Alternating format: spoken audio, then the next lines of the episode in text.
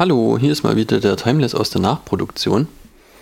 Wir werden jetzt gleich äh, sagen, dass das die 32. Folge sei. Das äh, ist natürlich nicht richtig, wie ihr schon auf euren Podcatchern gesehen habt. Wir mussten allerdings, ähm, wir mussten ein paar Folgen umschichten, aus Gründen, zu denen ich mich hier nicht weiter äußern möchte. Ich habe das aber einfach so belassen, ansonsten hätten wir Dinge neu einsprechen müssen. Stört euch einfach nicht weiter dran und die äh, jetzt ausgefallenen Folgen werden nachgeholt werden. Ansonsten viel Spaß mit dem Podcast.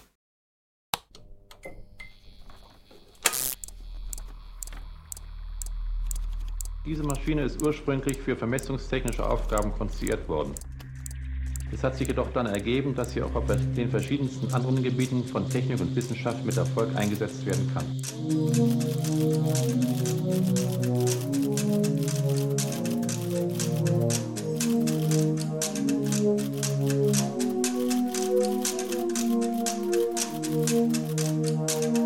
Hi, are we on now? Verschwindet hier, Sarah. Hallo Timeless. Das ist die Episode 32 vom Schlüsseltechnologie-Podcast. Ja, ich muss wir jetzt brechen das sechste Bit an. Oh ja, das stimmt. Ich muss trotzdem noch ein, zwei Sachen vorausschicken, nämlich äh, ich erhole mich äh, gerade von einer kürzlich vergangenen Krankheit und werde deswegen heute Abend Tee trinken und habe eine etwas belegte Stimme. Es kann passieren, dass man meine Teetasse klackern hört oder sowas in der Art.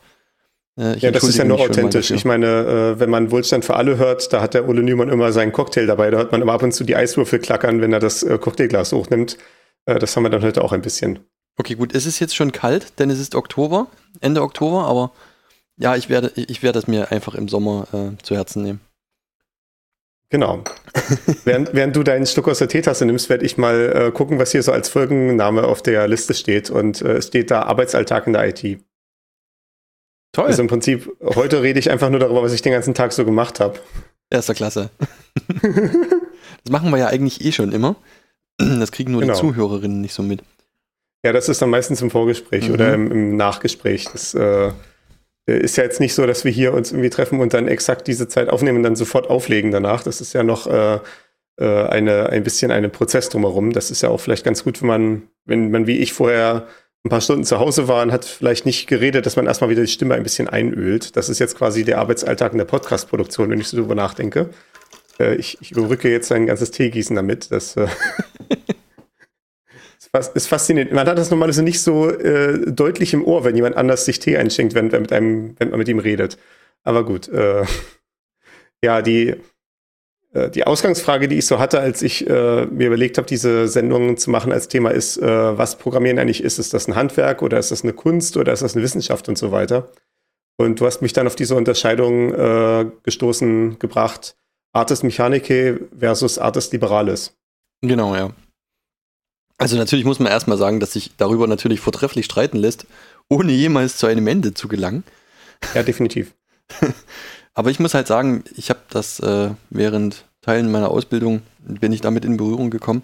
Das ist also ein mittelalterliches Konzept von den Artis Mechanicae und den Artis Liberalis, während, naja, ich meine, das ist halt Latein, ne? und dann sind die Artis Mechanicae, sind die handwerklichen oder mechanischen Künste und die Artis Liberalis sind die freien Künste und es ist eben auch damals so gewesen, dass die Artis Mechanicae von unfreien äh, Leuten ausgeführt wurden und die Artis Liberalis von freien Leuten. Also Artis Mechanicae ist hier, naja, es sind unterschiedliche Kategorien, die man hier so findet, die bei Wikipedia aufgelistet werden. Hier so eine Kategorisierung ist zum Beispiel Bekleidungshandwerk, Landwirtschaft, Bauhandwerk, Waffenkunde, Handel, Kochkunst und Schmiedehandwerk als die äh, praktischen Künste, also die Artis Mechanicae. Und die freien Künste hingegen haben dann auf der einen Seite den Dreiklang Grammatik, Rhetorik und Dialektik bzw. Logik. Und auf der anderen Seite die, äh, ja, was, was wir so als Wissenschaften heute bezeichnen würden. Damals waren das Arithmetik, Geometrie, Musik und Astronomie. Mhm, genau. Und äh, ja, das, das äh, fand ich eine faszinierende Einteilung. Ja, so, so ein bisschen das Spektrum, was halt damals im Mittelalter schon gab. Ne? Da war noch nichts mehr von Informatik. Wobei natürlich, ne, wenn ich jetzt irgendwie sagen würde, was, was ist eigentlich so eine, welche Künste gehören jetzt zu denen, denen sich ein Informatiker quasi hingibt, ne, dann wäre das ja doch eher wahrscheinlich diese freien Künste. Ja. Also ja, Logik, ja, klingt nach dem irgendwie was Sinnvolles. Grammatik, ja gut, das hatten wir in der Folge 29 jetzt neulich erst, dieses ganze Thema formale Sprachen und so, das mhm. äh, findet ja auch statt. Äh, Arithmetik, ja, das, äh, der, der Computer als solcher ist ja wortwörtlich ein Rechner, das äh, ist auch ein Problem manchmal äh, Geometrie, wenn man so 2D-Grafik macht, ja, hm. das hatten wir auch gerade im Vorgespräch, so CAD-Programme und sowas. Das ist ja auch eine Sache, die zumindest bestimmte Felder von Programmierung betrifft.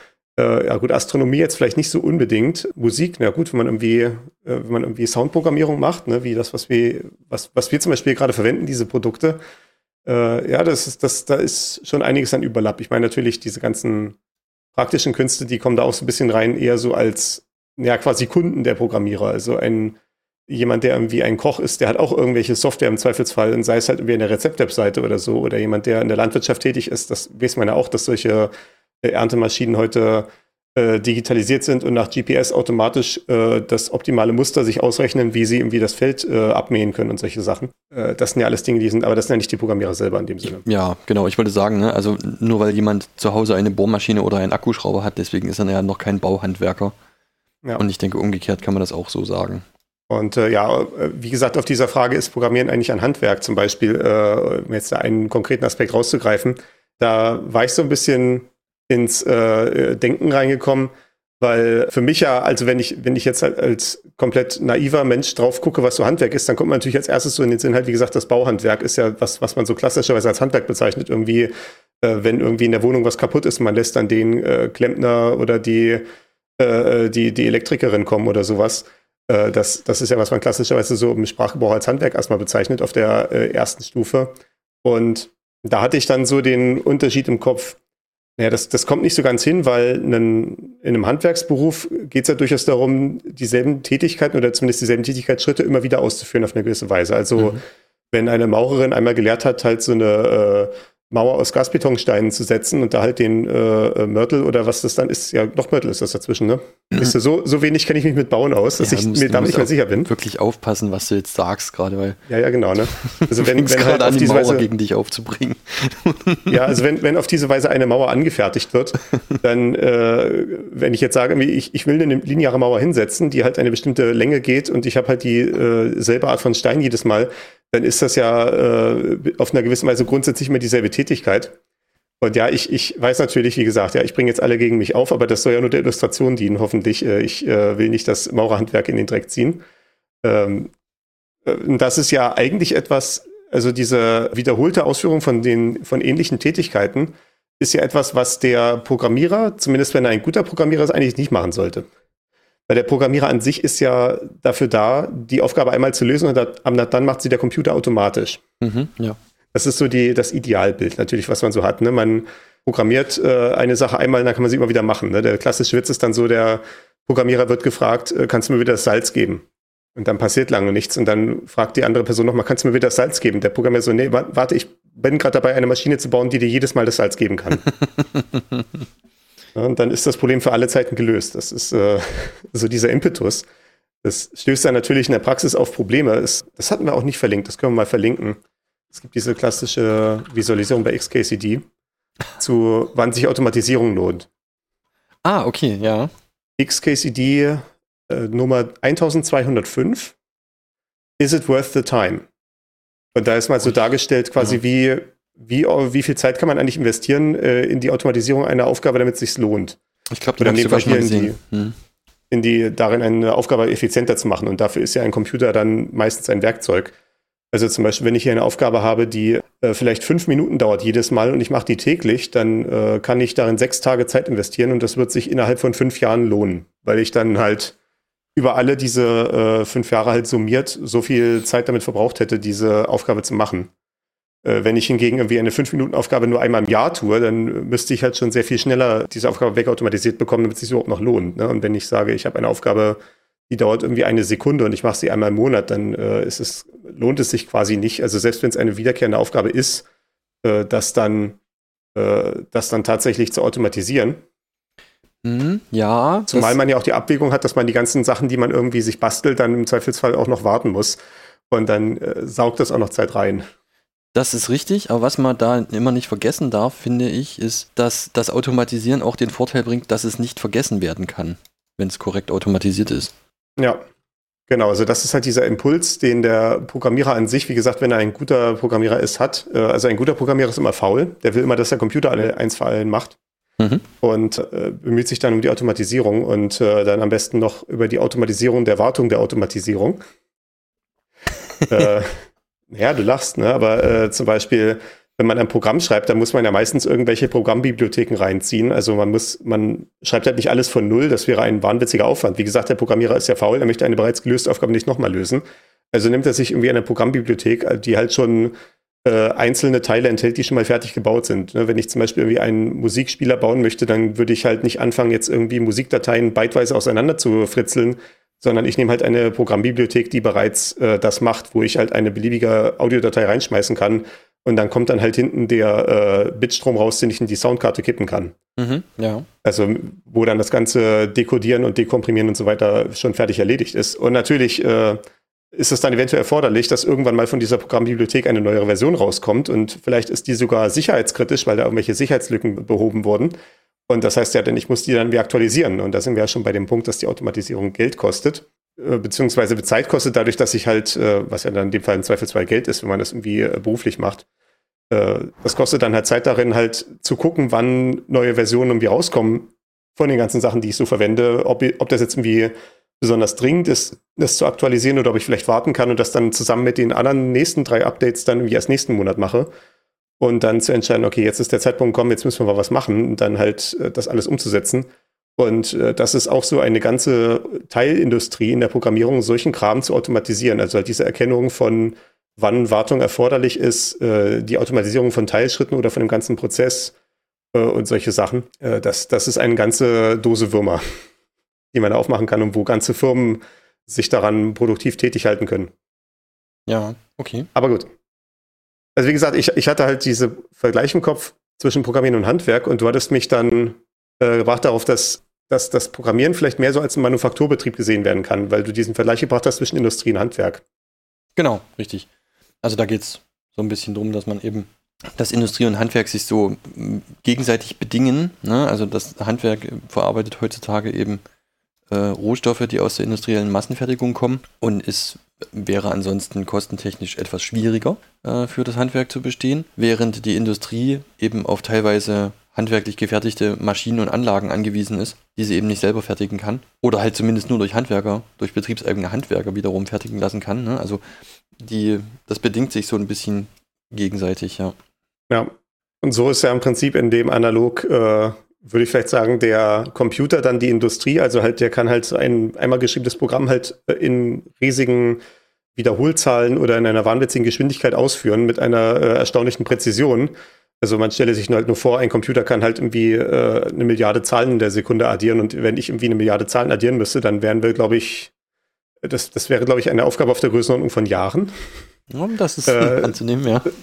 Das ist ja nicht eine sinnvolle Verwendung meiner Zeit. Ne? Äh, ja, auf der anderen Seite halt der Computer ist halt nicht, nicht so gut darin, halt sich auf ändernde Anforderungen anzupassen äh, und sowas. Und das ist dann ja die Aufgabe des Programmierers, halt diese Rolle des Handwerks einzunehmen. Also diese Industrieprodukte, also die, die Computerergebnisse und Fähigkeiten zu nutzen und dann halt diese, diese, diese Industrie wieder zuzuliefern, also halt den neuen Code zu schreiben und sich die neuen Programme auszudenken, die neuen Prozesse auch, die darauf basieren, die dann, äh, ja, so dass das Ganze dann Hand in Hand geht und dann quasi dieser Kombo aus Computer und Programmierer ja so ein bisschen die ganze Wirtschaft abbildet am Ende, wenn wir jetzt in unserer Analogie bleiben. Auch wenn das vielleicht ein bisschen die Analogie belastet, äh, ja, also Grenzen bringt. Große Teile davon, ne? Große Teile ja. davon schon. Das, ich, ich finde das schon einigermaßen treffend, ja.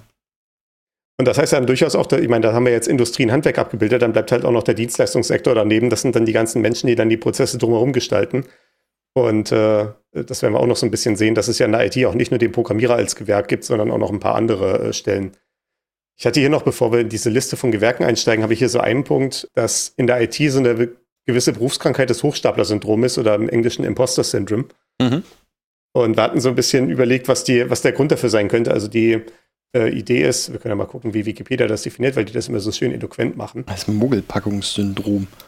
Mogelpackungssyndrom oder Betrügerphänomen.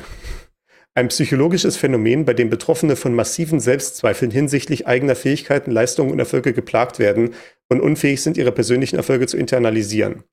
Trotz offensichtlicher Beweise für ihre Fähigkeiten sind Betroffene davon überzeugt, dass sie sich ihren Erfolg erschleichen und diesen nicht verdient haben. Und äh, ja, das, das ist erschreckend häufig tatsächlich äh, in der in der IT, also auch wenn ich mir im eigenen Büro so rumgucke, also die jungen Kollegen, die äh, haben damit alle so auf ein bisschen eine Art und Weise zu tun, habe ich den Eindruck. Äh, das gibt sich dann so mit der Zeit. Also ich glaube, ich bin mittlerweile drüber hinweg. Okay. So, so seit einigen Jahren. Also ich bin jetzt zehn Jahre in der Industrie tätig und äh, ja, so die letzten vier, fünf Jahre hat es langsam aufgehört. Und ich hatte so als äh, eine These vertreten, dass durch das Internet jetzt die größte Sichtbarkeit den fähigsten Leuten gegeben wird. Also wenn man halt im Internet sich so anguckt, so äh, sich so auf den entsprechenden Seiten für Programmierer rumtreibt, dann sieht man halt quasi die Arbeitsergebnisse von den allerbesten und allermotiviertesten und allerfleißigsten Programmierern überhaupt, äh, die halt ihr ganzes Leben quasi dieser, diesem Handwerk widmen und, und da halt wahnwitzige Ergebnisse produzieren. Und da ist es natürlich, ja, wenn, wenn das dann der Referenzpunkt ist, war dann so meine These, ist es dann natürlich klar, dass man sich so ein bisschen wie ein Hochstapler fühlt dagegen, wenn man dann für die im Vergleich dazu inadäquate Leistung dann irgendwie auch noch bezahlt wird und irgendwie als äh, geschätztes Mitglied eines äh, Teams auf Arbeit irgendwie äh, gesehen wird und so. Das, das war so meine These. Ich weiß auch nicht, dass das, wenn diese These stimmen würde, würde es auch andere Berufe ganz massiv betreffen. Und ich äh, habe das so ein bisschen, wenn ich im Internet so Künstlern und so zuhöre, wenn die so über ihre eigene Arbeit und so reden, das auch ganz oft gesehen, dass sie dann sagen, ja, ich bin ja total inadäquat, während die da, oder ich, ich bin ja noch ein totaler Anfänger, während die da bombastische äh, Kunstwerke raushauen. Äh, und das ohne KI-Hilfe sogar. Mhm, ja. Während ich da halt, ja, während ich da halt daneben sitze und das einfach nur wahnwitzig finde und die sagen, ja, ach, naja, ich, ich muss noch so viel besser werden und so. Du hattest eine andere These vertreten, was das Hochstapler-Syndrom angeht.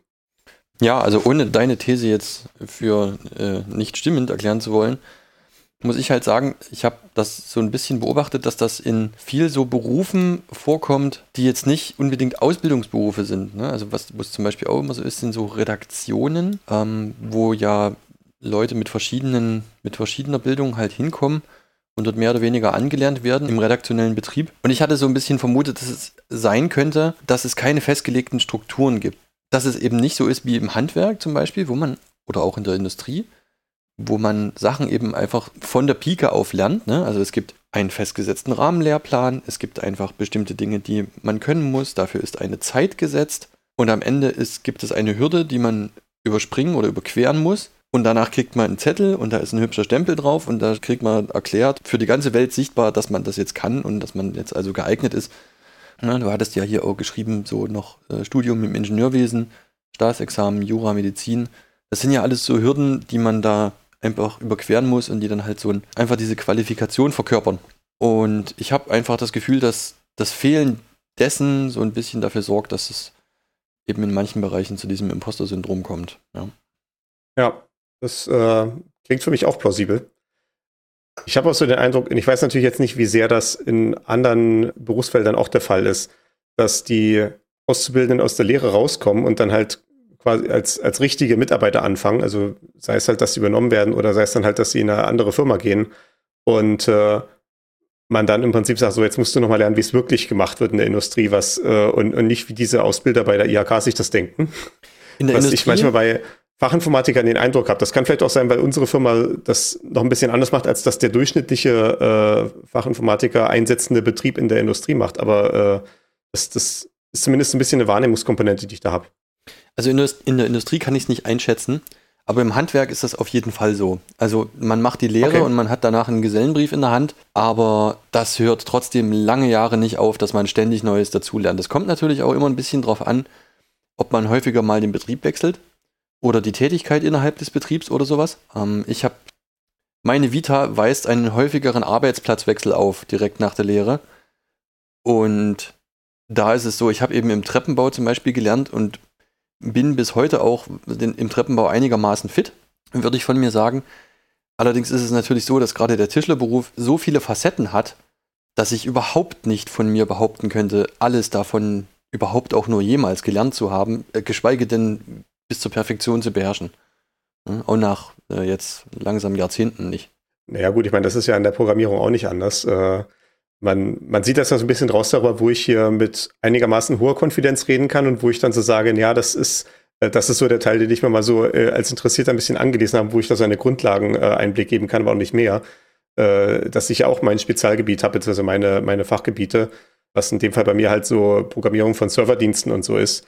Äh, Und ich mache ein bisschen Frontend, also Frontend heißt halt heutzutage hier Webentwicklung, ne? also dass man Webseiten oder Webanwendungen äh, zusammenbaut. Das kann ich auch so ein bisschen einfach, weil sich diese Anforderungen halt für mich auch privat ständig ergeben und ich deswegen da so ein bisschen zumindest produktiv sein kann, wenn ich jetzt auch nicht unbedingt jedes neue Webentwicklungstool kenne, was auf den Markt kommt. Da fahren wir dann unsere UI-Entwickler, also die dann halt äh, die, unsere Webentwickler im Team, Ja. die sowas dann machen.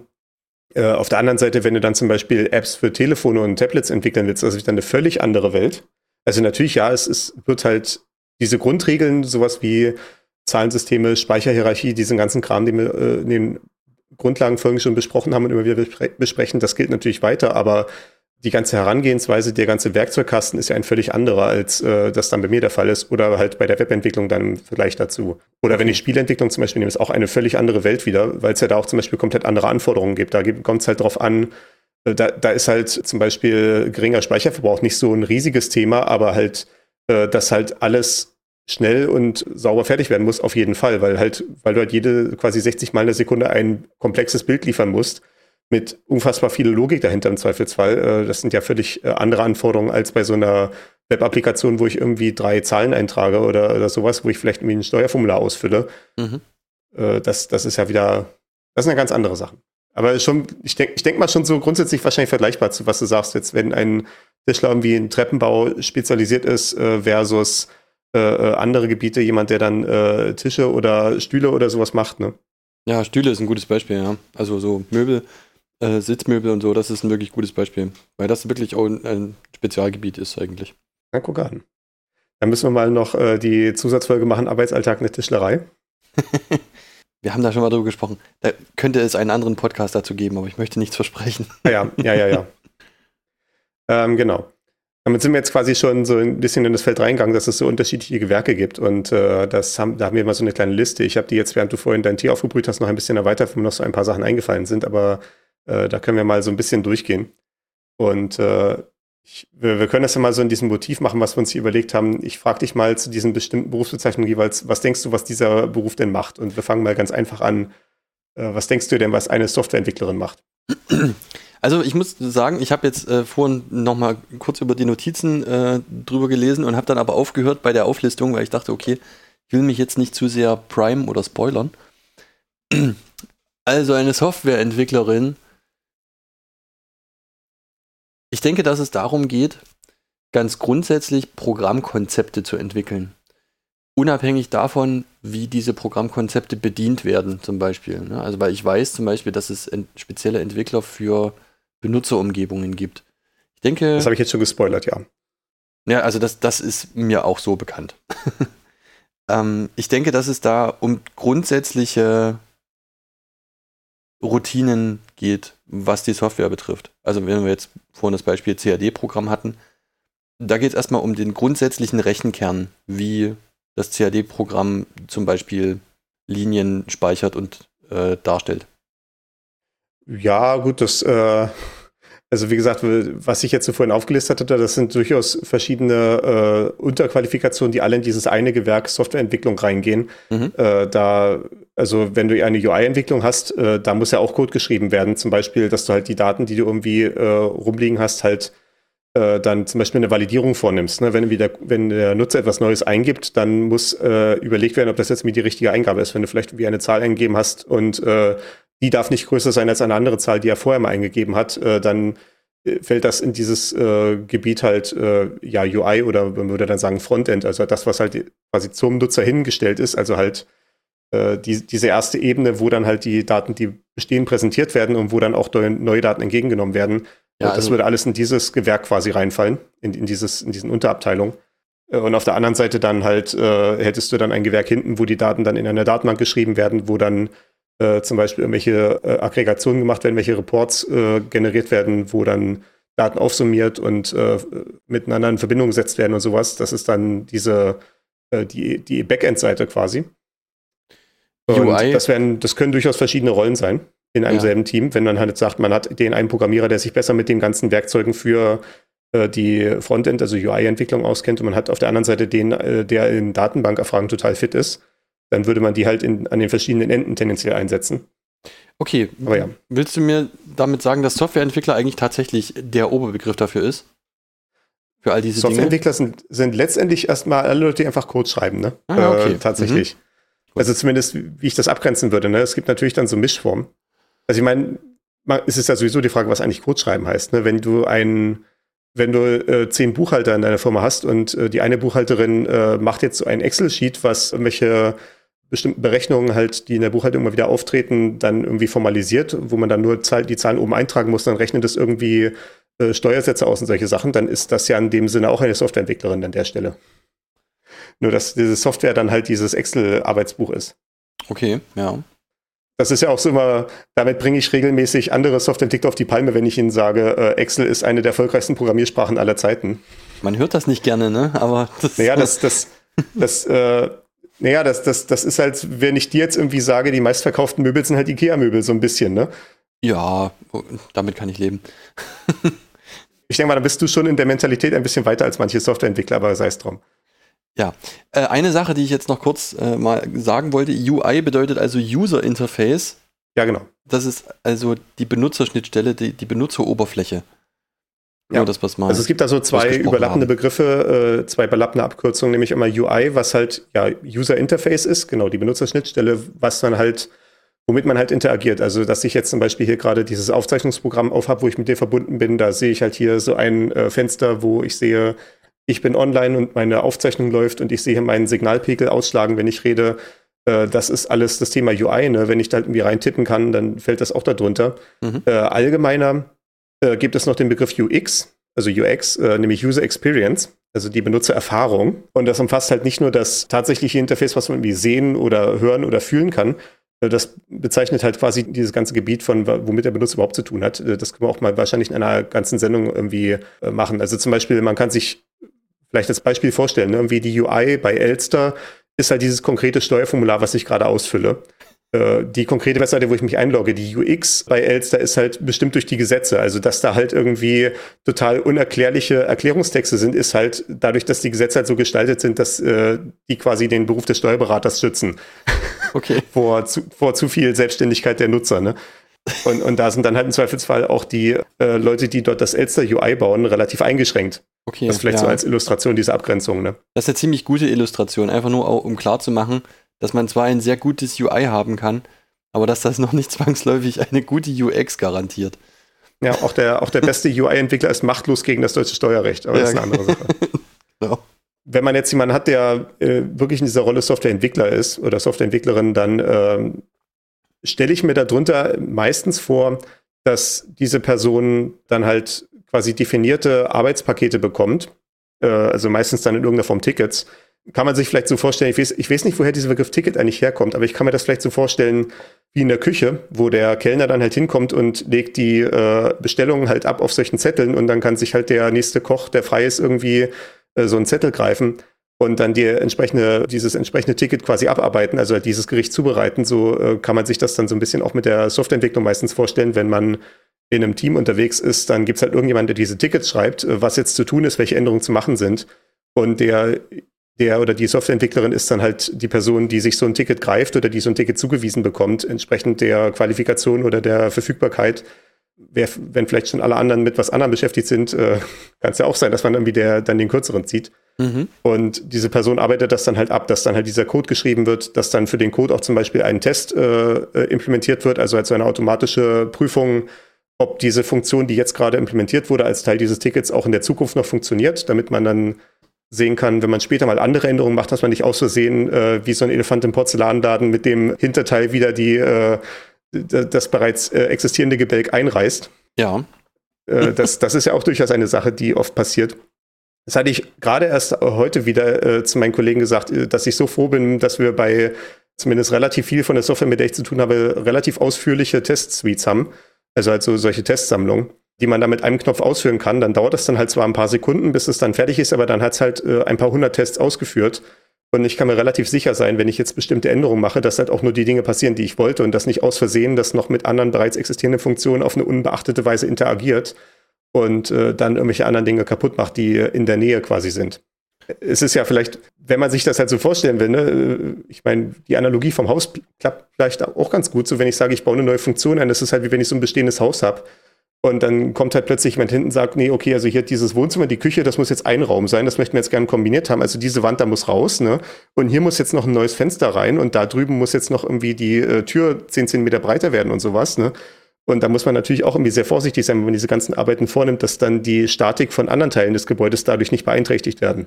Ja, genau, man muss zumindest das einschätzen und äh, in Erwägung ziehen. Ja, das ist richtig. Ja. Okay.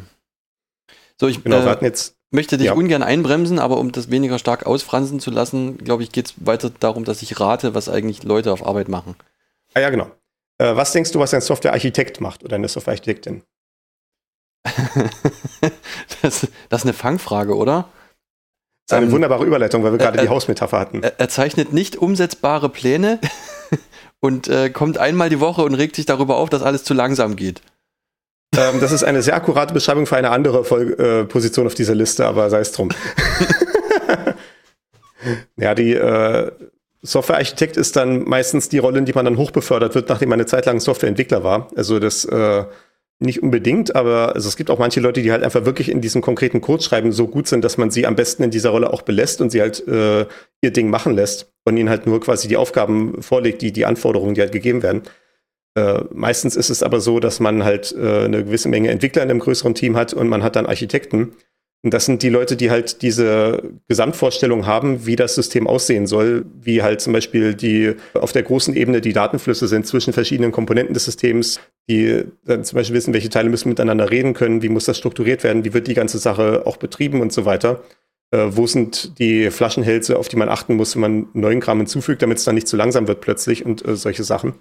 Okay. Was sind solche Anforderungen, was sind welche rechtlichen Anforderungen vielleicht an Datenhaltung, die man beachten muss? Man kann ja nicht irgendwie einfach jedes beliebige persönliche Datum speichern. Äh, Das wissen wir auch nicht erst seit der Datenschutzgrundverordnung. Das war eigentlich auch schon vorher, äh, hätte das eben äh, betrachtet werden müssen. Äh, Oder auch zum Beispiel, dass halt die ganze Sache auch sicher sein muss, dass halt zum Beispiel bestimmte äh, Programmteile, die halt mit von außen reinkommenden Daten zu tun haben, vielleicht äh, abgesichert und gesandboxed sein sollten, wie wir es in der Sandboxing-Folge 23 besprochen haben. Mhm. Äh, all diese Sachen sollte der Architekt halt vor Augen haben. Und das ist halt durchaus hilfreich, wenn das nicht allzu viele Leute sind, die, die auf dieser Ebene nachdenken, damit es da so eine gewisse Kohärenz gibt darin, wie die Gesamtstruktur der ganzen Sache aussieht. Und tendenziell ist dann, wenn man halt so, einen, äh, separaten, so eine separate Architektin im Team hat oder mehrere davon, sind das dann die Personen, die diese Tickets für die Softwareentwicklerin schreiben äh, was ich ja eben gesagt hatte, ne? der, der Entwickler als solcher kriegt dann äh, ein Ticket, was er dann abarbeiten kann, wo eine bestimmte Funktion zu implementieren oder umzubauen ist und so weiter. Und diese Tickets werden formuliert von den äh, Architekten. Äh, Das ist auch durchaus die Interaktion, die ich mit meinen jüngeren Kollegen teilweise habe, dass ich halt eine Anforderung reinbekomme und ich überlege halt dann, wie lässt sich das umsetzen und mache dann so eine äh, quasi ja so eine, so eine kleine Arbeitsanweisung, so äh, das hier ist die Motivation für die Änderung und jetzt sind folgende fünf Änderungen an verschiedenen Teilen des Systems zu machen, die äh, zueinander abgestimmt sind. Und äh, hier an dieser Stelle, wenn du dann soweit bist, äh, zeig mir nochmal, wie es dann aussieht, dann gucken wir nochmal, ob das der richtige Weg ist. Und wenn das dann alles gut aussieht, kann das dann in die äh, in das Produktivsystem reingeschoben werden. Das ist dann so quasi meine Rolle als Architekt, dass ich dann ein Arbeitspaket schnüre für den einzelnen Entwickler. Okay. Das wären quasi die Leute, bei denen das möglicherweise auch durchaus mal ein bisschen künstlerisch sozusagen zugeht. Man stellt sich ja immer gerne so den äh, Softwarearchitekten in Kalifornien vor, der seine barfüßigen äh, Füße, das klang komisch, der seine baren Füße auf dem Schreibtisch liegen hat und einen Ball gegen die Wand wirft, während er so Probleme im Kopf löst. Ja, das muss auch nicht sein, dass das der Architekt alleine macht. Ne? Das kann natürlich sein, dass der Architekt sich mit den Entwicklern berät, aber dann ist da meistens der oder die Architektin der diejenige Person, die halt die meiste Erfahrung hat, äh, vielleicht allgemein oder die meiste Erfahrung mit dem System und ja, die, die halt, äh, ja, die auch Zeit darauf verbringt hat, äh, über solche Sachen einfach nachzudenken. Ne? Was vielleicht auch in diese Architektenrolle dann reinfällt, ist halt so ein bisschen auf den Stand der Technik zu bleiben, zu wissen, was es für neue technische Entwicklungen gibt, was es für neue Komponenten gibt, damit dann, wenn die Anforderung reinkommt, man sagen kann, aha, da, da habe ich doch schon mal vor drei Jahren äh, in der, in der IT-Zeitschrift was gesehen, Mhm. um es mal ganz plump zu formulieren. Da gibt es irgendwie folgende drei Produkte und da können wir jetzt mal zum Beispiel einen Entwickler drauf ansetzen, äh, guck dir einfach mal an, diese drei Komponenten, mach mal so einen Vergleich für mich. Äh, äh, wenn man wie Werkstudenten hat, kann man da vielleicht sogar einen Werkstudenten sich dafür greifen, der das als Belegarbeit machen kann. Ah, sehr gut. Äh, das, ja. das, das ist durchaus auch, ja, wenn man so äh, Studium Wirtschaftsinformatik oder Fachinformatik-Ausbildung oder sowas hat, dann sind das durchaus auch so die Belegarbeiten, die dann gemacht werden, dass dann halt einfach mal gesagt wird, ja, entweder so man implementiert so eine kleine Funktion, die man auch selber architekturell sich überlegt, oder halt auch sowas wie, wir haben drei verschiedene Softwarekomponenten, wir setzen die mal alle auf und machen mal so ein paar Testprogramme drumherum, um mal zu gucken, was die können. Und äh, dann ist dann die Belegarbeit halt dieser Vergleich, der daraus kommt, mit einer Handlungsempfehlung versehen. Ja, okay, ich verstehe. Das ist dann sozusagen, dass halt wirklich äh, der Softwarearchitekt in dem Falle derjenige ist, der die Übersicht behält und auf den im Zweifel alle zeigen können und sagen, aber er hat doch gesagt. Ja. Okay. So in unserem Team ist es ja auch so, dass sich das alles äh, in sehr viele einzelne kleine, einzelne kleine Services aufteilt. Und das ist dann ja meistens so, dass einer von den Architekten, beziehungsweise halt äh, die, die Softwareentwickler, die so in dieser Architektenrolle auch drin sind, auch durch Seniorität und so weiter, ist es dann halt so, dass jeder Architekt so eine gewisse Gruppe von Services hat, für die er dann letztendlich die technische Gesamtverantwortung trägt. Okay, also ich habe ja. irgendwie meine, wie viele sind es dann, so acht, neun Services, die letztendlich in meinem Hut sind, äh, auch wenn ich nicht alle konkreten Änderungen da mache, weil ich ja dann, wie gesagt, auch die äh, Kollegen habe, die dann in der Entwicklerrolle sind und dann die Aufgaben von mir in die Warteschlange gestellt bekommen. Okay. So, wir gehen mal weiter. Was denkst du, was ein Tester macht? Ja, klar, äh, testen. Das ist ja ganz klar. Also der bekommt zu irgendeinem Zeitpunkt die Software mit UI vermutlich ähm, und fängt dann an, einfach mal Sachen auszuprobieren, ob denn das alles so funktioniert, wie das eigentlich soll und ob sich das gut anfühlt, so wie das ist. Und dann ist natürlich auch immer noch so die Sache, dass die Tester dann irgendwie so verrückte Sachen testen müssen. Irgendwelche komischen, komischen Abläufe und dann klicke ich hier und da mache ich in dem Menü und dann gebe ich da einen Wert ein und dann gucke ich mal, ob das Programm, ob ich dadurch das Programm zum Absturz bringen kann. Ja, genau. Wir hatten doch irgendwann schon mal diesen äh, klassischen Witz, äh, kommt ein Tester in die Bar rein und sagt, ich möchte ein Bier, ich möchte zehn Bier, ich möchte minus ein Bier, ich möchte unendlich viele Bier, ich möchte einen Zugriffsgrad zu Grups äh, und so weiter und macht das dann eine Zeit lang, sagt dann, okay, die äh, Bar ist jetzt fertig, kann eröffnet werden. Die Bar öffnet also, der erste Kunde kommt rein und sagt, wo ist die Toilette und die Bar geht in Flammen auf. ja, genau. okay. Äh, das, das ist halt auch, das stellt so genau dar, was einen guten Tester eigentlich ausmacht, beziehungsweise wenn man keine Tester angestellt hat, also jedes Team hat Tester, ne? Entweder hat man sie dann halt angestellt oder das sind halt die Kunden, die dann die Rolle übernehmen. Wie halt in diesem Witzbeispiel. Bananensoftware. Äh, ja, ja, das, das ist auch. Ja, genau. Bananaware reift beim Kunden, genau. äh, naja, das, das, ist ja diese, das ist ja dieser Witz, den Fefe immer bringt. Ne? Irgendwie der Auto-Updater ist fertig, es kann raus. es, es, kann noch nichts, aber der Update-Mechanismus funktioniert, dann, dann können wir es zum Kunden liefern. Okay, dann haben ja. wir erstmal die Lieferfrist eingehalten. Ähm, nee, äh, das ist so, so ein klassischer Witz, dass halt irgendwelche Programmierer was Neues gebaut haben und zeigen das dann äh, meistens dann als Auftragsarbeit oder so und zeigen das zum ersten Mal den Kunden und wollen halt eigentlich eine Präsentation machen, wo sie halt die Teile zeigen, die bis jetzt funktionieren, weil sie schon wissen, der andere Teil funktioniert nicht und sofort kommt der Kunde an und drückt auf einen Knopf und alles geht in Flammen auf, weil das dann vielleicht auch irgendwie die Interaktion ist, die sie noch nicht bedacht hatten oder sowas. Äh, das ist, äh, davon gibt es andauernd irgendwelche Geschichten. Ja, das sind äh, ja auch so die klassischen Sachen, die auf irgendwelchen Spielemessen dann immer gezeigt werden, wo dann eine Person äh, 14 Tage lang eine genaue Choreografie trainiert hat in einem Vertical Slice von einem Spiel und wehe, sie geht auch nur um zwei Pixel Fail und, und das Spiel stürzt ab, sozusagen. Ja. ja. Mhm. Also Tester im äh, Softwareentwicklungsbetrieb äh, kann ja zwei unterschiedliche Sachen sein. Einmal das, was du jetzt gemeint hattest, der Tester kriegt halt diese, dieses Programm, äh, also wir stellen uns das jetzt mal im einfachsten Fall halt wie vor, halt eine Software, die man halt auf seinem, die halt auf seinem PC starten kann. Und dann kann er da halt Dinge damit machen, irgendwie irgendwelche Werte eintragen oder sowas. Oder vielleicht, wenn es ein Spiel ist, halt bestimmte äh, Aktionen im Spiel ausführen. Und wenn er dann irgendwo ein Problem findet, dann kann er dann halt ein Ticket aufmachen. Mhm. Und sagen, hier ist, ein, hier ist der folgende Fehler, den kann man wie folgt reproduzieren oder es lässt sich vielleicht auch nur irgendwie 10% der Zeit reproduzieren äh, und ich weiß noch nicht, warum es jetzt genau passiert, aber wenn man irgendwie hier, äh, meinetwegen, um bei dem Beispiel Spieletesten zu bleiben, weil das jetzt so greifbar ist, ne, wenn ich irgendwie in Level 17 hier an diese Stelle auf der Karte laufe und dann da irgendwie dreimal hüpfe und dabei irgendwie das Schwert nach oben schlage, anstatt nach links, dann stürzt das Spiel ab oder, äh, oder, oder da fällt ein Gegner durch den Boden durch oder solche Sachen, ne, was ja dann alles passieren kann. Mhm. Äh, und, und, und was nicht alles. Und äh, was so einen guten Tester auszeichnet, ist, äh, also manche Leute haben ein Talent dafür, diese Situation zu provozieren, die Fehler ergeben. Also es, von den Teams, wo ich gehört habe, wo es halt viele Tester gibt, ist es äh, oftmals so, dass wenn man irgendwie zehn Tester hat, dass dann irgendwie einer von den Testern 90 Prozent aller Fehler findet. Weil oh. das irgendwie die Person ist, die irgendwie hinreichend äh, richtig oder kaputt im Kopf ist, je nachdem, äh, um halt genau diese genau diese Situation zu finden, die vielleicht alle übersehen, weil sie halt einfach den Standardweg lang gehen oder sowas. Ne? Okay, ja. Ähm, Tester kann auch heißen, das ist jetzt wie gesagt die eine Sache, Tester kann auch heißen, dass man einen separaten Softwareentwickler hat, der nur die Tests schreibt. Das hatte ich ja vorhin beschrieben, wenn man als Softwareentwickler irgendwie eine neue Funktion implementiert, dann möchte man, wenn man auch nur irgendwie die Möglichkeit hat, eigentlich gerne dazu auch so einen automatischen Test schreiben, der das dann abprüft, dass das auch in der Zukunft noch äh, funktioniert, wie man sich das gedacht hatte. Also, dass man dann halt zum Beispiel sagt, ich mache irgendwie so einen Test, wo sich ein automatisch eine Webseite durchklickt und dann sagt irgendwie, wenn ich jetzt hier auf das Login-Formular komme, dann trage ich jetzt irgendwie den Testnutzer und die, das Testpasswort ein und dann drücke ich auf Login und dann sollte die nächste Seite tatsächlich anzeigen, dass ich angemeldet bin und dass ich da jetzt irgendwie bestimmte Aktionen ausführen kann und solche Sachen. Ja, okay. Und das kann halt auch sein, dass es ein, eine separate Disziplin ist, also sowas als Tester zu machen.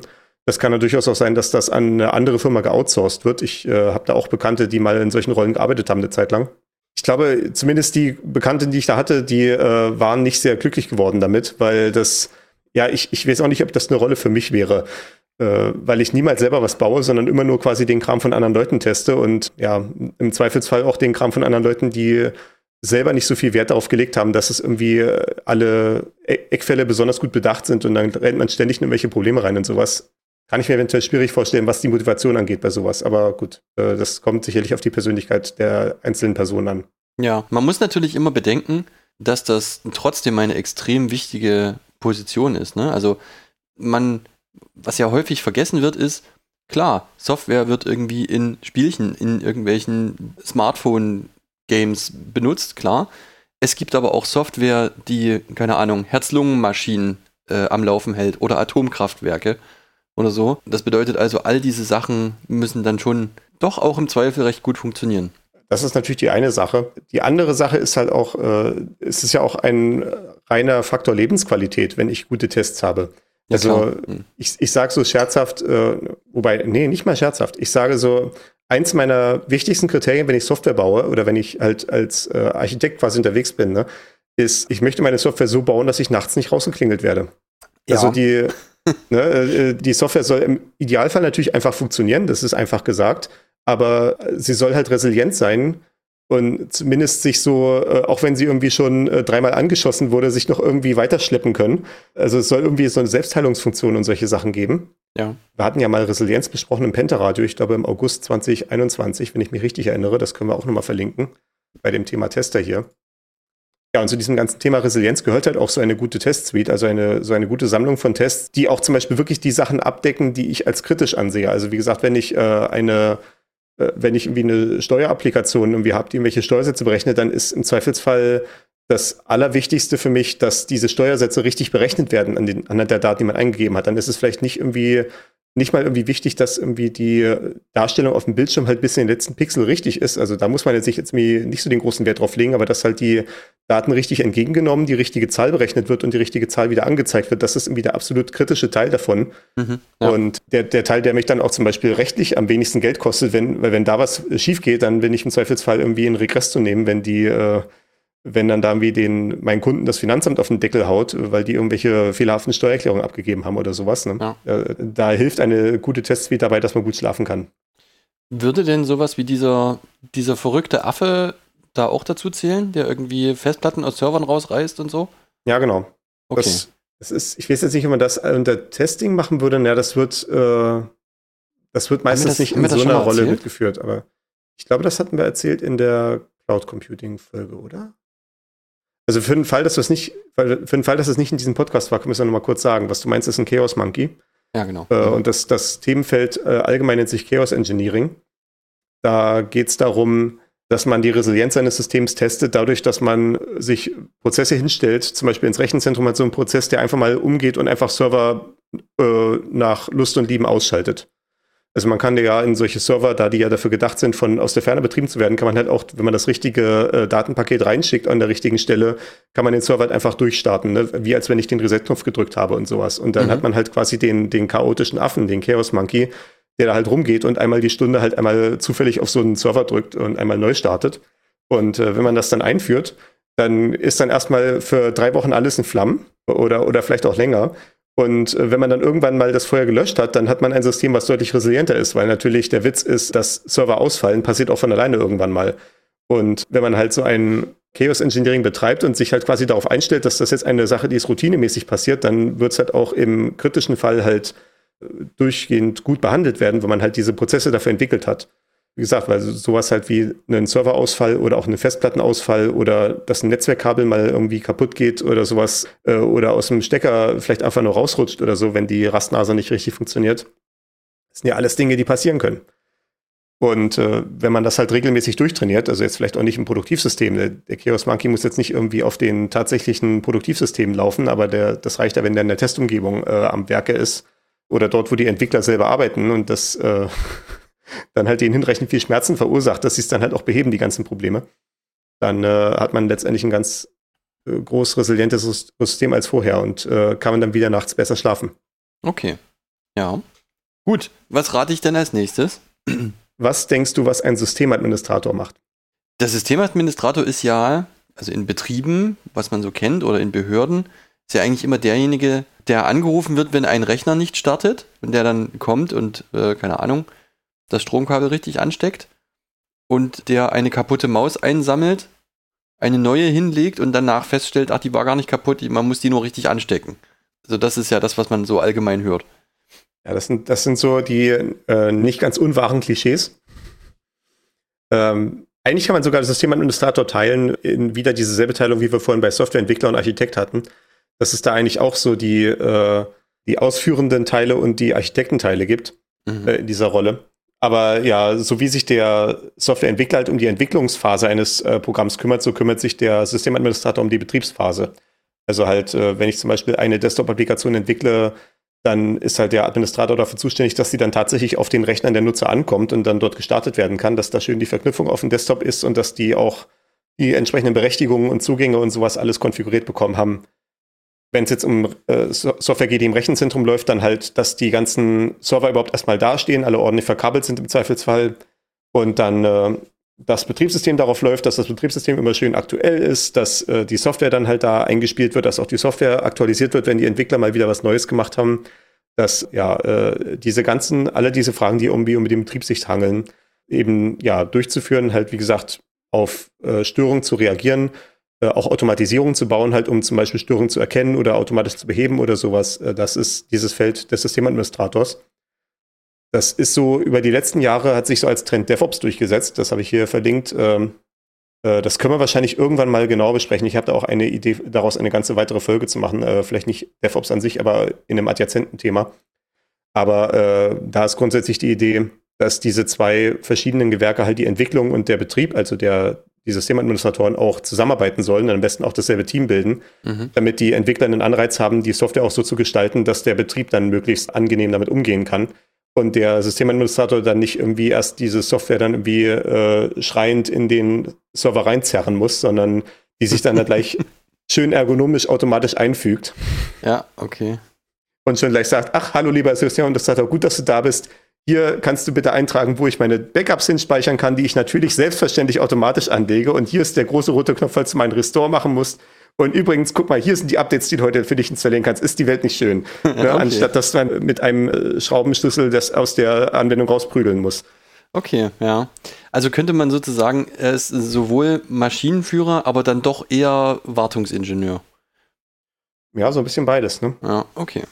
Also auch da, wie gesagt, da gibt es ja dann auch so eine Rollenprogression, ne? quasi der, vielleicht, wenn ich es irgendwie so ein bisschen vergleichen möchte mit dem Gesellen und dem Meister, was natürlich auch wieder wahrscheinlich ein hinkender Vergleich sein wird, aber halt ja, so der Geselle ist dann halt derjenige, der dann halt diesen Exekutivbetrieb macht und dann halt, wie gesagt, Updates installiert, irgendwie Kabel austauscht, die kaputt sind oder äh, dann halt nachts aufsteht, wenn irgendwie das Lämpchen rot ist und dann irgendwie der äh, Pager losgeht.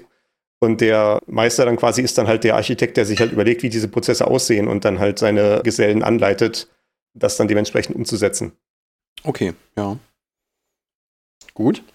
Ja, es sind alles so ein bisschen vage Unterteilungen. Äh, wir haben jetzt aber eine Kategorie, wo es eine relativ klare Unterteilung gibt. Was denkst du, was der Kundendienst macht? Außer äh, durchdrehen. was macht der Kundendienst? Das ist eine gute Frage. Ach nee, das ist ja eher Außendienst. Sachen verkaufen ist ja eher Außendienst. Na, der Kundendienst Ja, das ist, ist ja eigentlich Sales. Sales schon, ist was anderes. Genau, ist ja schon gewonnene Kunden zu betreuen, wenn Probleme auftauchen. Also das sind, werden ja die, sind sozusagen die Leute an der Support-Hotline, die anrufen, wenn Leute kommen und sagen, ja hier, ähm, warum funktioniert dieses oder jenes Modul meiner Software nicht? Das sollten Leute sein, die Ahnung davon haben, wie man das Produkt bedient, das man da verkauft, damit man irgendwie den Leuten das auch nahe bringen kann. Ja, also die sich trotzdem selbst auch sehr gut in der Software und in der Bedienung auskennen, damit die da schnell helfen können. Das wäre das, was ich. Wäre deine Wunschvorstellung. Ja, so Äh, soll es sein. Ja, das, was du jetzt beschrieben hast, ist Kundendienst Level 1. Mhm. Es gibt drei, es gibt in der konventionellen Unterteilung gibt es drei Level. Je nachdem, an was für Manager man, so man kommt und was, an, an was für Organisationsstrukturen kann man auch andere Level haben. Also ich habe auch schon Level 4 gesehen, ich habe auch schon Level 2,5 gesehen, aber das sei es drum. Ich mache jetzt mal die Standardaufteilung. Level 1, 2, 3. 1 ist das, was du beschrieben hast, also der, der tatsächlich mit dem Kunden redet. Mhm. Also der dann halt die Anfrage vom Kunden entgegennimmt, der vielleicht irgendwie, der dann halt vielleicht so ein, so ein Playbook hat, also halt so, so, ein, ja, so eine Liste von Schritten, die er mit dem Kunden durchgehen kann. Äh, Das kennt man ja vielleicht, wenn man irgendwie beim äh, Internetanbieter anruft, weil das Internet nicht geht und da sitzt dann so jemand, der einem dann sagt, haben Sie dann auch den festen Sitz aller Steckverbindungen überprüft? Mhm. Ja. Wo wir als Techniker regelmäßig ausrasten, wenn wir mit solchen Fragen konfrontiert werden, obwohl ich eigentlich als nächstes schon den Traceroute durchsagen wollte. ja, man lässt das erst eher so stoisch über sich ergehen, ja. Ja, mittlerweile ja, ne? Ja, das ist wahrscheinlich auch so eine Altersfrage. Ähm, die, die Sache ist aber nur, dass die das halt sagen, äh, hängt halt damit zusammen, dass man damit halt wirklich 90 Prozent aller Probleme löst. Ja, wahrscheinlich. Das ja. kann man sich gar nicht vorstellen, so als, als Techniker, der halt das komplett äh, Intus hat, solche Dinge halt automatisch zu überprüfen, wenn irgendwie was schief geht. Als erstes mal gucken, ob alle Stecker noch richtig drin sind. Ne? Als erstes den Router neu starten und sowas und dann überhaupt erstmal rauskramen, wo eigentlich die Hotline-Nummer ist und so. Natürlich ein äh, weniger technisch bedarfter Nutzer, der halt vielleicht nicht auf solche Ideen kommt, der wird dann halt als erstes nach der Support-Hotline greifen. Und für den ist es tatsächlich hilfreich, wenn man auf, wenn er auf diese ersten Schritte hingewiesen wird. da Äh, fällt mir, das da macht dann mir, halt so, Da fällt mir gleich der nächste XKCD ein, der mit dem Shibboleth. Ja, genau.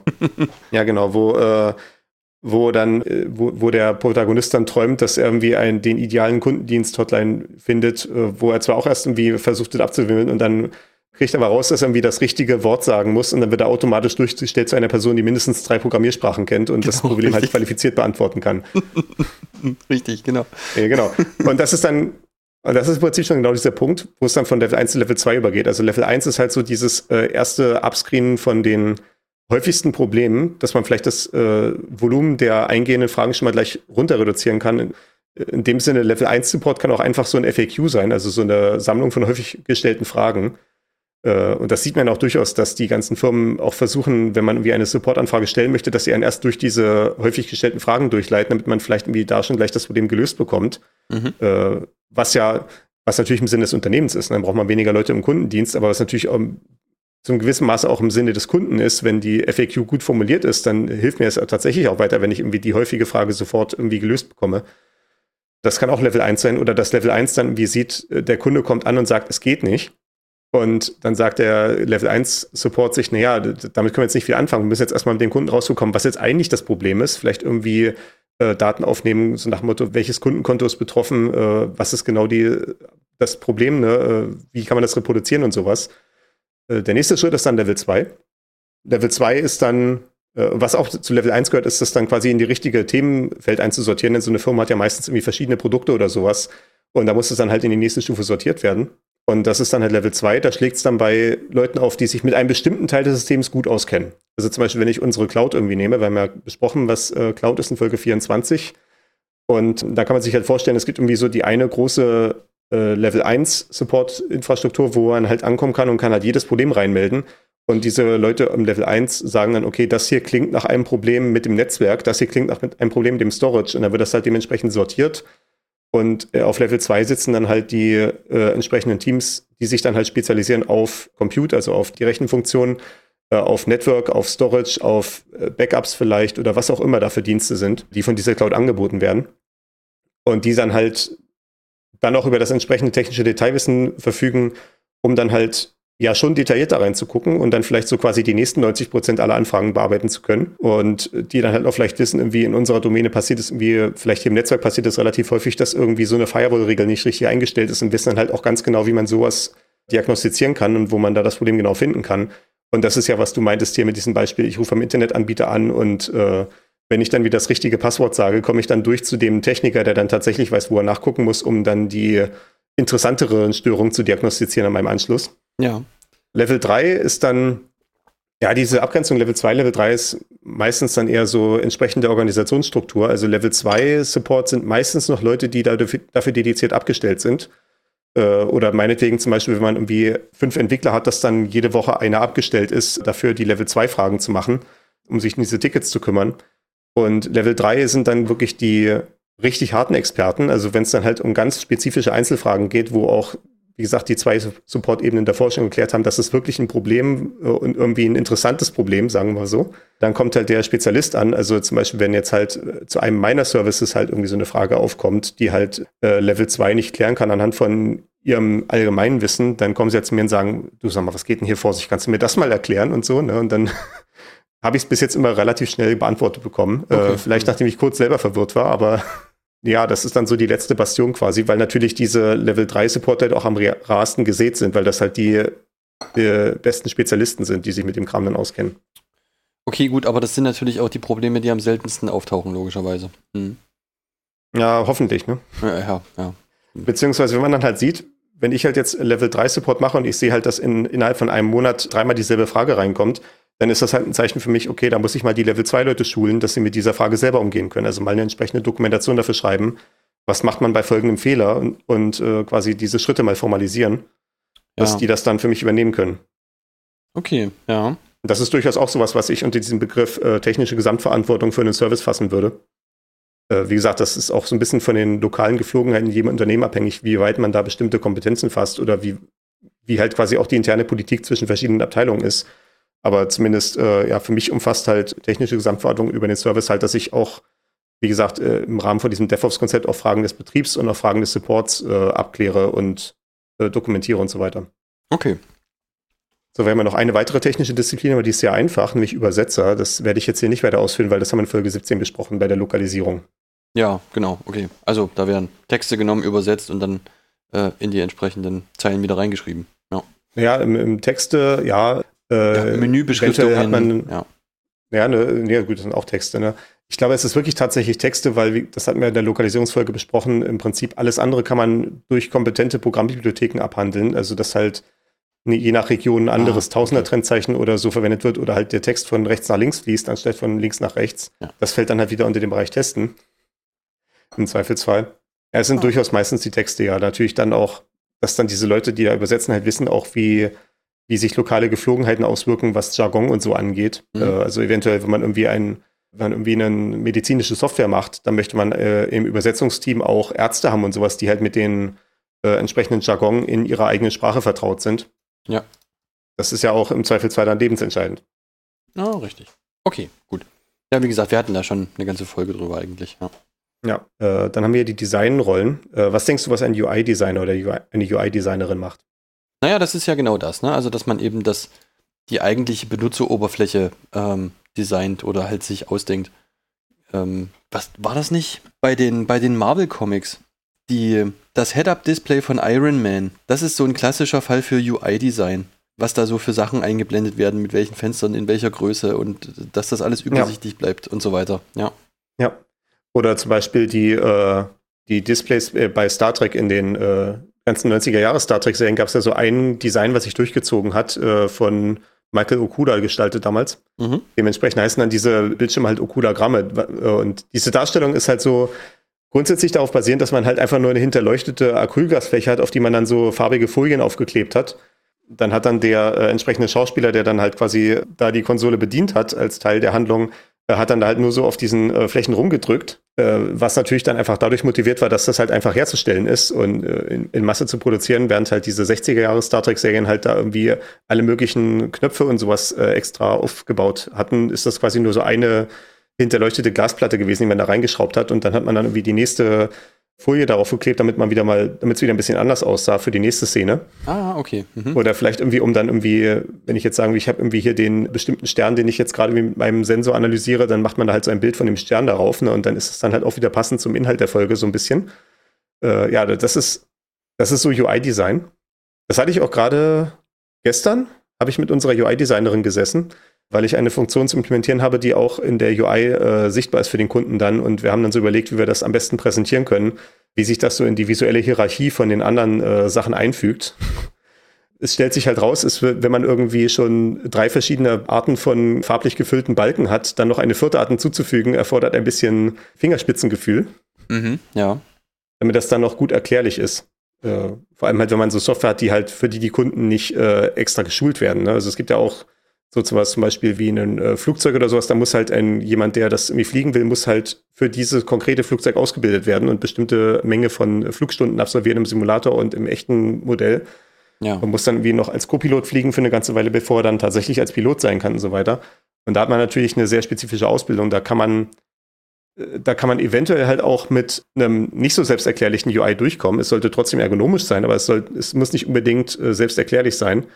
Während halt die meiste Software, die man so baut, zum Beispiel so für Web-Applikationen, Webseiten und sowas, die muss ja wirklich selbsterklärlich sein. Und auch wenn komplexe Sachverhalte präsentiert werden, muss es halt auf eine Form dargestellt werden, dass die äh, Nutzer das möglichst intuitiv auffassen können, was da vor sich geht und die richtigen Vorstellungen entwickeln davon. Mhm. Ja, okay.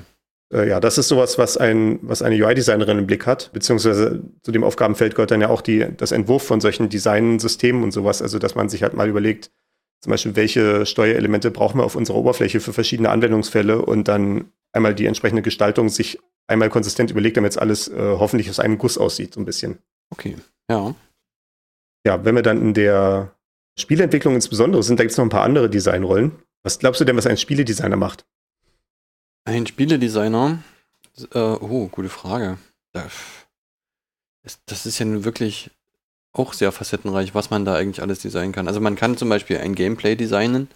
Man kann sich also überlegen, welche Spielemechaniken würden denn eigentlich Spaß machen und wie lange und wie oft muss ich das irgendwie durchmischen und für Abwechslung sorgen.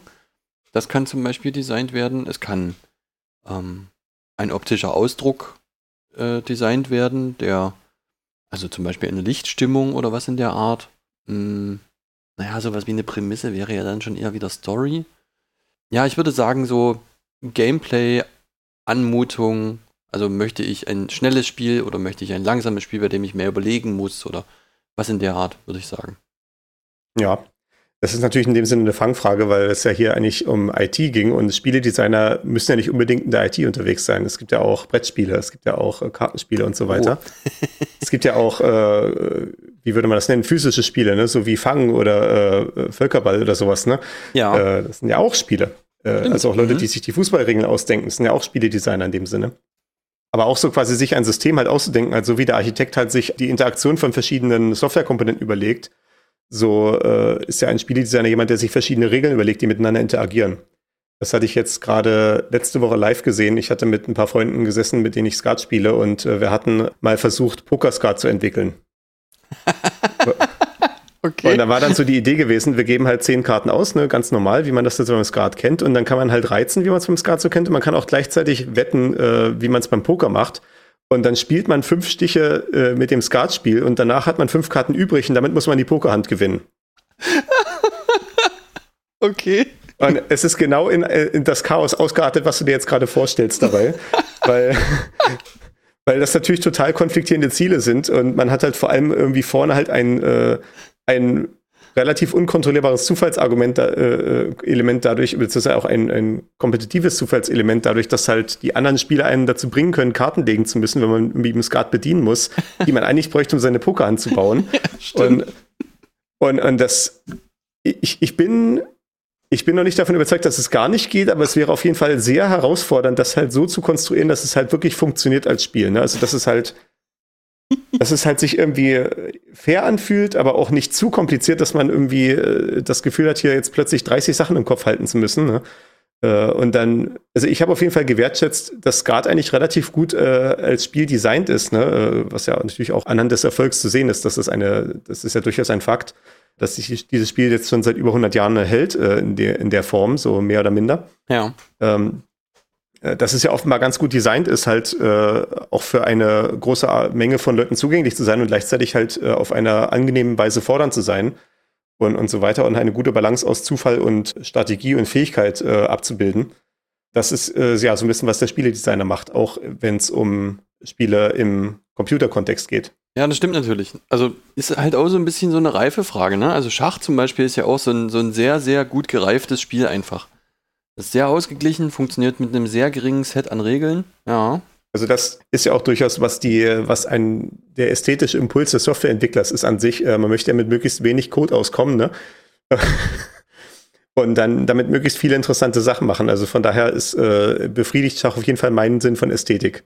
Okay, ja, cool. Auch wenn ich selber kein äh, guter Schachspieler bin, weil ich äh, nie wirklich die Zeit investiert habe, daran gut zu werden. Mhm.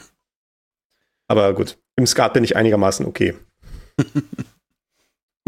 Was Design-Disziplinen der Spielentwicklung angeht, hat man da natürlich noch ein paar andere Sachen. Also Spieledesigner, wie gesagt, der kümmert sich halt um ja, diese, die, die Grundmechaniken des Spiels selber, vielleicht auch, wenn man jetzt sagt, man hat halt ein Spiel, wo man einen Charakter bewegen kann, halt solche Fragen wie, auf welche Weisen kann man den Charakter bewegen, vielleicht auch, auf welche Knöpfe bildet es ab auf dem Controller, damit man irgendwie Aktionen passend kombinieren kann. Wenn ich mir zwei Aktionen habe, die beide gleichzeitig auszuführen gehen können, damit ich vielleicht einen Vorteil im Spiel daraus äh, machen kann, wäre es natürlich blöd, wenn, die, wenn diese Aktionen beide auf dem rechten Daumen liegen, also auf Knöpfen, die nur mit dem rechten Daumen erreichbar sind. Mhm, ja. äh, solche Sachen gehen ja da eventuell auch rein das ist dann eventuell, wo man auch sehr viel Feedback von Testern und so braucht, die dann wie sagen, irgendwie dieser, dieser Trick, den du dir hier überlegt hast, der ist zu schwer oder man müsste das irgendwie anders gestalten, damit es irgendwie besser geht. Oder vielleicht irgendwie, indem man das Zeitfenster, in dem der Knopf gedrückt werden muss, ein bisschen äh, nachgiebiger macht und sowas. Äh, das ist Spieledesign. Äh, dann hat man natürlich dann noch ganz viele andere Sachen zu designen im Kontext von so einem Spiel. Man hat grafische Elemente, also halt so Texturen, die man zu malen hat oder 3D-Objekte, die zu modellieren sind äh, oder Animationen, die äh, entwickelt werden müssen. Man hat äh, Leveldesign, dass halt dann diese ganze Welt zusammengebaut wird. Dementsprechend, wie dann vielleicht auch die Story läuft, dass dann halt zur Story passend halt die äh, äh, Welten halt gebaut werden, durch die man dann halt in den entsprechenden Situationen des Spiels durchgeht. Man hat Sounddesign, wo sich dann überlegt wird, welche Geräusche da irgendwie gemacht werden und äh, welche Musik dann läuft und äh, wie vielleicht Musik von einem Ort in die Musik des nächsten Orts übergeht. Äh, das sind alles Designfunktionen, die man da hat. Mhm was man jetzt in normaler Software nicht so in dem Maße hat. Also Sounddesign habe ich jetzt in den Applikationen, die ich so entwickle, noch nicht gehabt. Ja gut, aber entwickel mal ein Betriebssystem. Ja, äh, beim Betriebssystem hat man durchaus diese Benachrichtigungsklänge und sowas. Ne? Also äh, ich weiß nicht, hat, hat Windows überhaupt noch sowas wie so ein Startsound und so ein Shutdown-Sound? Darüber weiß ich nichts. Aber ich glaube mal, das ist einfach heutzutage hinfällig, weil diese Betriebssysteme einfach immer nur im Steep sind und deswegen das überhaupt niemals eintritt, so richtig, diese Situation. Also was für mich so ein schönes Beispiel ist, ist Ubuntu. Okay. Ubuntu hat ja diese mh, hm, so, so Trommeln und so und also so verschiedene Schlaginstrumente. Das gesamte so akustische Meldungen Repertoire von, von Ubuntu sind ja so verschiedene Schlaginstrumente. Ah ja. Das finde ich sehr hübsch designt. Ja, das passt ja auch ein bisschen zu der Wortherkunft von dem, äh, von dem System. Ne? Das genau. ist ja so ein afrikanisches Wort, was für Gemeinschaft steht, weil da, weil äh, Mark Shuttleworth, der die Firma Canonical gegründet hat, der die Ubuntu herstellt, äh, kommt, äh, glaube ich, aus Südafrika, wenn ich das richtig erinnere. Okay, das, das Und hat da auch so ein bisschen neu, diese, ja. hat da so ein bisschen diese kulturellen Einflüsse mit äh, bekommen quasi. Mhm, okay, ja. Anyway. Äh, wenn wir jetzt noch Management-Disziplin, ich muss, ich sehe auch schon wieder, wir haben wieder eine sehr lange Folge heute. Och, ja. Ähm, das, das, ja, mal gucken, wie viel du von deinem Tee trinken und Husten äh, rausschneiden kannst, aber gut. Äh, was denkst du, was ein Projektmanager macht? Noch mehr Übersicht haben als der Softwarearchitekt die Fäden zusammenführen und äh, auf den Zeitplan achten. Ja, äh, das ist, was ich vorhin meinte, als ich glaube, beim Softwarearchitekten, wo du so meintest, das ist der, der die wahnwitzigen Anforderungen stellt, die man nicht erfüllen kann und sowas, hatte ich ah. so gesagt, ja, das, das äh, passt mhm. aber für eine andere Rolle, das ist dann so der Projektmanager. Also das ist, naja, das ist das Klischeebild des Projektmanagers. Ein guter Projektmanager ist jemand, der vermittelt zwischen den verschiedenen Stakeholdern, die halt irgendwas von dem äh, von der Software haben wollen, also die Leute, die halt Anforderungen von außen reinkippen oder halt vielleicht auch aus dem Team heraus Anforderungen reinkippen. Ne? Also vielleicht kommt auch irgendwie der Systemadministrator an und sagt irgendwie, diese Software ist viel zu schwer zu betreiben, folgende zehn Dinge müssen besser werden. Mhm. Äh, von außen kommt irgendwie der Kunde und sagt, ich will hier die neuen fünf Funktionen, die ich im Traum gesehen habe. Äh, aus Sales kommt irgendwie äh, jemand an und sagt, ja, wir haben irgendwie einen Vertrag verkauft, da steht drin, dass ihr diese Funktion hier liefern könnt bis äh, Ende des Monats. Aber äh, der, der, CEO sagt irgendwie, die Beraterfirma hier hat gesagt, irgendwie alle, die hip und trendy sind, machen was mit Machine Learning. Wir müssen jetzt auch Machine Learning machen. Oder ja. mit Blockchain oder so. Äh, das sind ja alles Dinge, die passieren und der Projektmanager vermittelt dann halt so ein bisschen und priorisiert, was irgendwie am wichtigsten und so weiter ist. Hoffentlich in Abstimmung auch mit den Architekten, was halt machbar ist und so, ne? Ja, das, das äh, ist so diese Rolle so ein bisschen. Ein guter Projektmanager zeichnet sich auch ein bisschen dadurch aus, dass er die, dass er diese äußeren Einflüsse äh, mitunter auch von den Technikern fernhält, damit die Techniker in Ruhe ihre Arbeit machen können und nicht ständig in irgendwelche Kundenmeetings reingezogen werden, wo über irgendwelche Details von neuen Funktionen gestritten wird. Okay, ja. So, das ist so alles, was ein guter Projektmanager machen würde. Äh, dann habe ich ja noch als nächste Tätigkeit einen Release-Manager. Was denkst du denn, was eine Release-Managerin macht? Ja, gucken, ob der Auto-Updater äh, intakt ist. ähm, ein Release Manager. Boah, das ist krass. Also ich kann das Wort übersetzen, aber die genaue Tätigkeit fällt mir schwer. Am Ende geht es wahrscheinlich darum, einzuschätzen, ab wann eine Software fertig ist, ausgeliefert zu werden, natürlich. Und natürlich auch, das so ein bisschen zu überwachen, dass verschiedene Termine eingehalten werden können. Ja. Das ist vielleicht so ein bisschen eine spezielle Art von Projektmanager, kann man so sehen. Das ist äh, eine Rolle, die man auch relativ häufig in Open Source Projekten sieht, auch wenn es keine formale Teamstruktur gibt, wie das in Unternehmen der Fall ist. In solchen Open Source Projekten kommen ja dann Freiwillige zusammen meistens oder halt äh, es kommen Entwickler aus einzelnen Firmen zusammen, die halt an dem gemeinsamen Produkt arbeiten, was alle dann insgesamt verwenden. Mhm. In solchen Projekten hat man es dann häufig, wenn man irgendwie einen bestimmten Release machen möchte, also zu einem bestimmten Zeitpunkt möchte man irgendwie die neue große Version veröffentlichen damit dann auch die ganzen Kunden die halt einsetzen können und zum Beispiel auch, wo dann vielleicht andere Leute davon abhängen, dass dann auch dieser Release rechtzeitig gemacht wird, damit die das dann wieder bei sich integrieren können für ihren eigenen Release und solche Sachen. Ah, okay. Ja. Da äh, gibt es dann halt die Aufgabe eines Release-Managers und das ist dann äh, der Einpeitscher, der dann alle einprügelt dafür, dass sie dann halt ihre Funktion rechtzeitig fertigstellen. Oder dann halt sagt, nee, ihr seid jetzt zu spät, diese Funktion kommt jetzt hier nicht mehr rein in diesen Release, die muss dann bis zum nächsten Mal warten. Mhm. Ja. Äh, und die dann halt, ja, diesen, diesen Prozess äh, begleitet und dann halt so einen Blick hat, wo sind noch die offenen Stellen, wo sind die kritischen Fehler, die noch zu beheben sind. Ist das jetzt irgendwie dringend genug, um den Release deswegen zu verzögern oder machen wir dann später ein Update dafür? All diese Sachen. Ich war mal bei KDE tätig, in dem KDE-Projekt äh, vor, ja, jetzt auch schon zwölf Jahren oder so.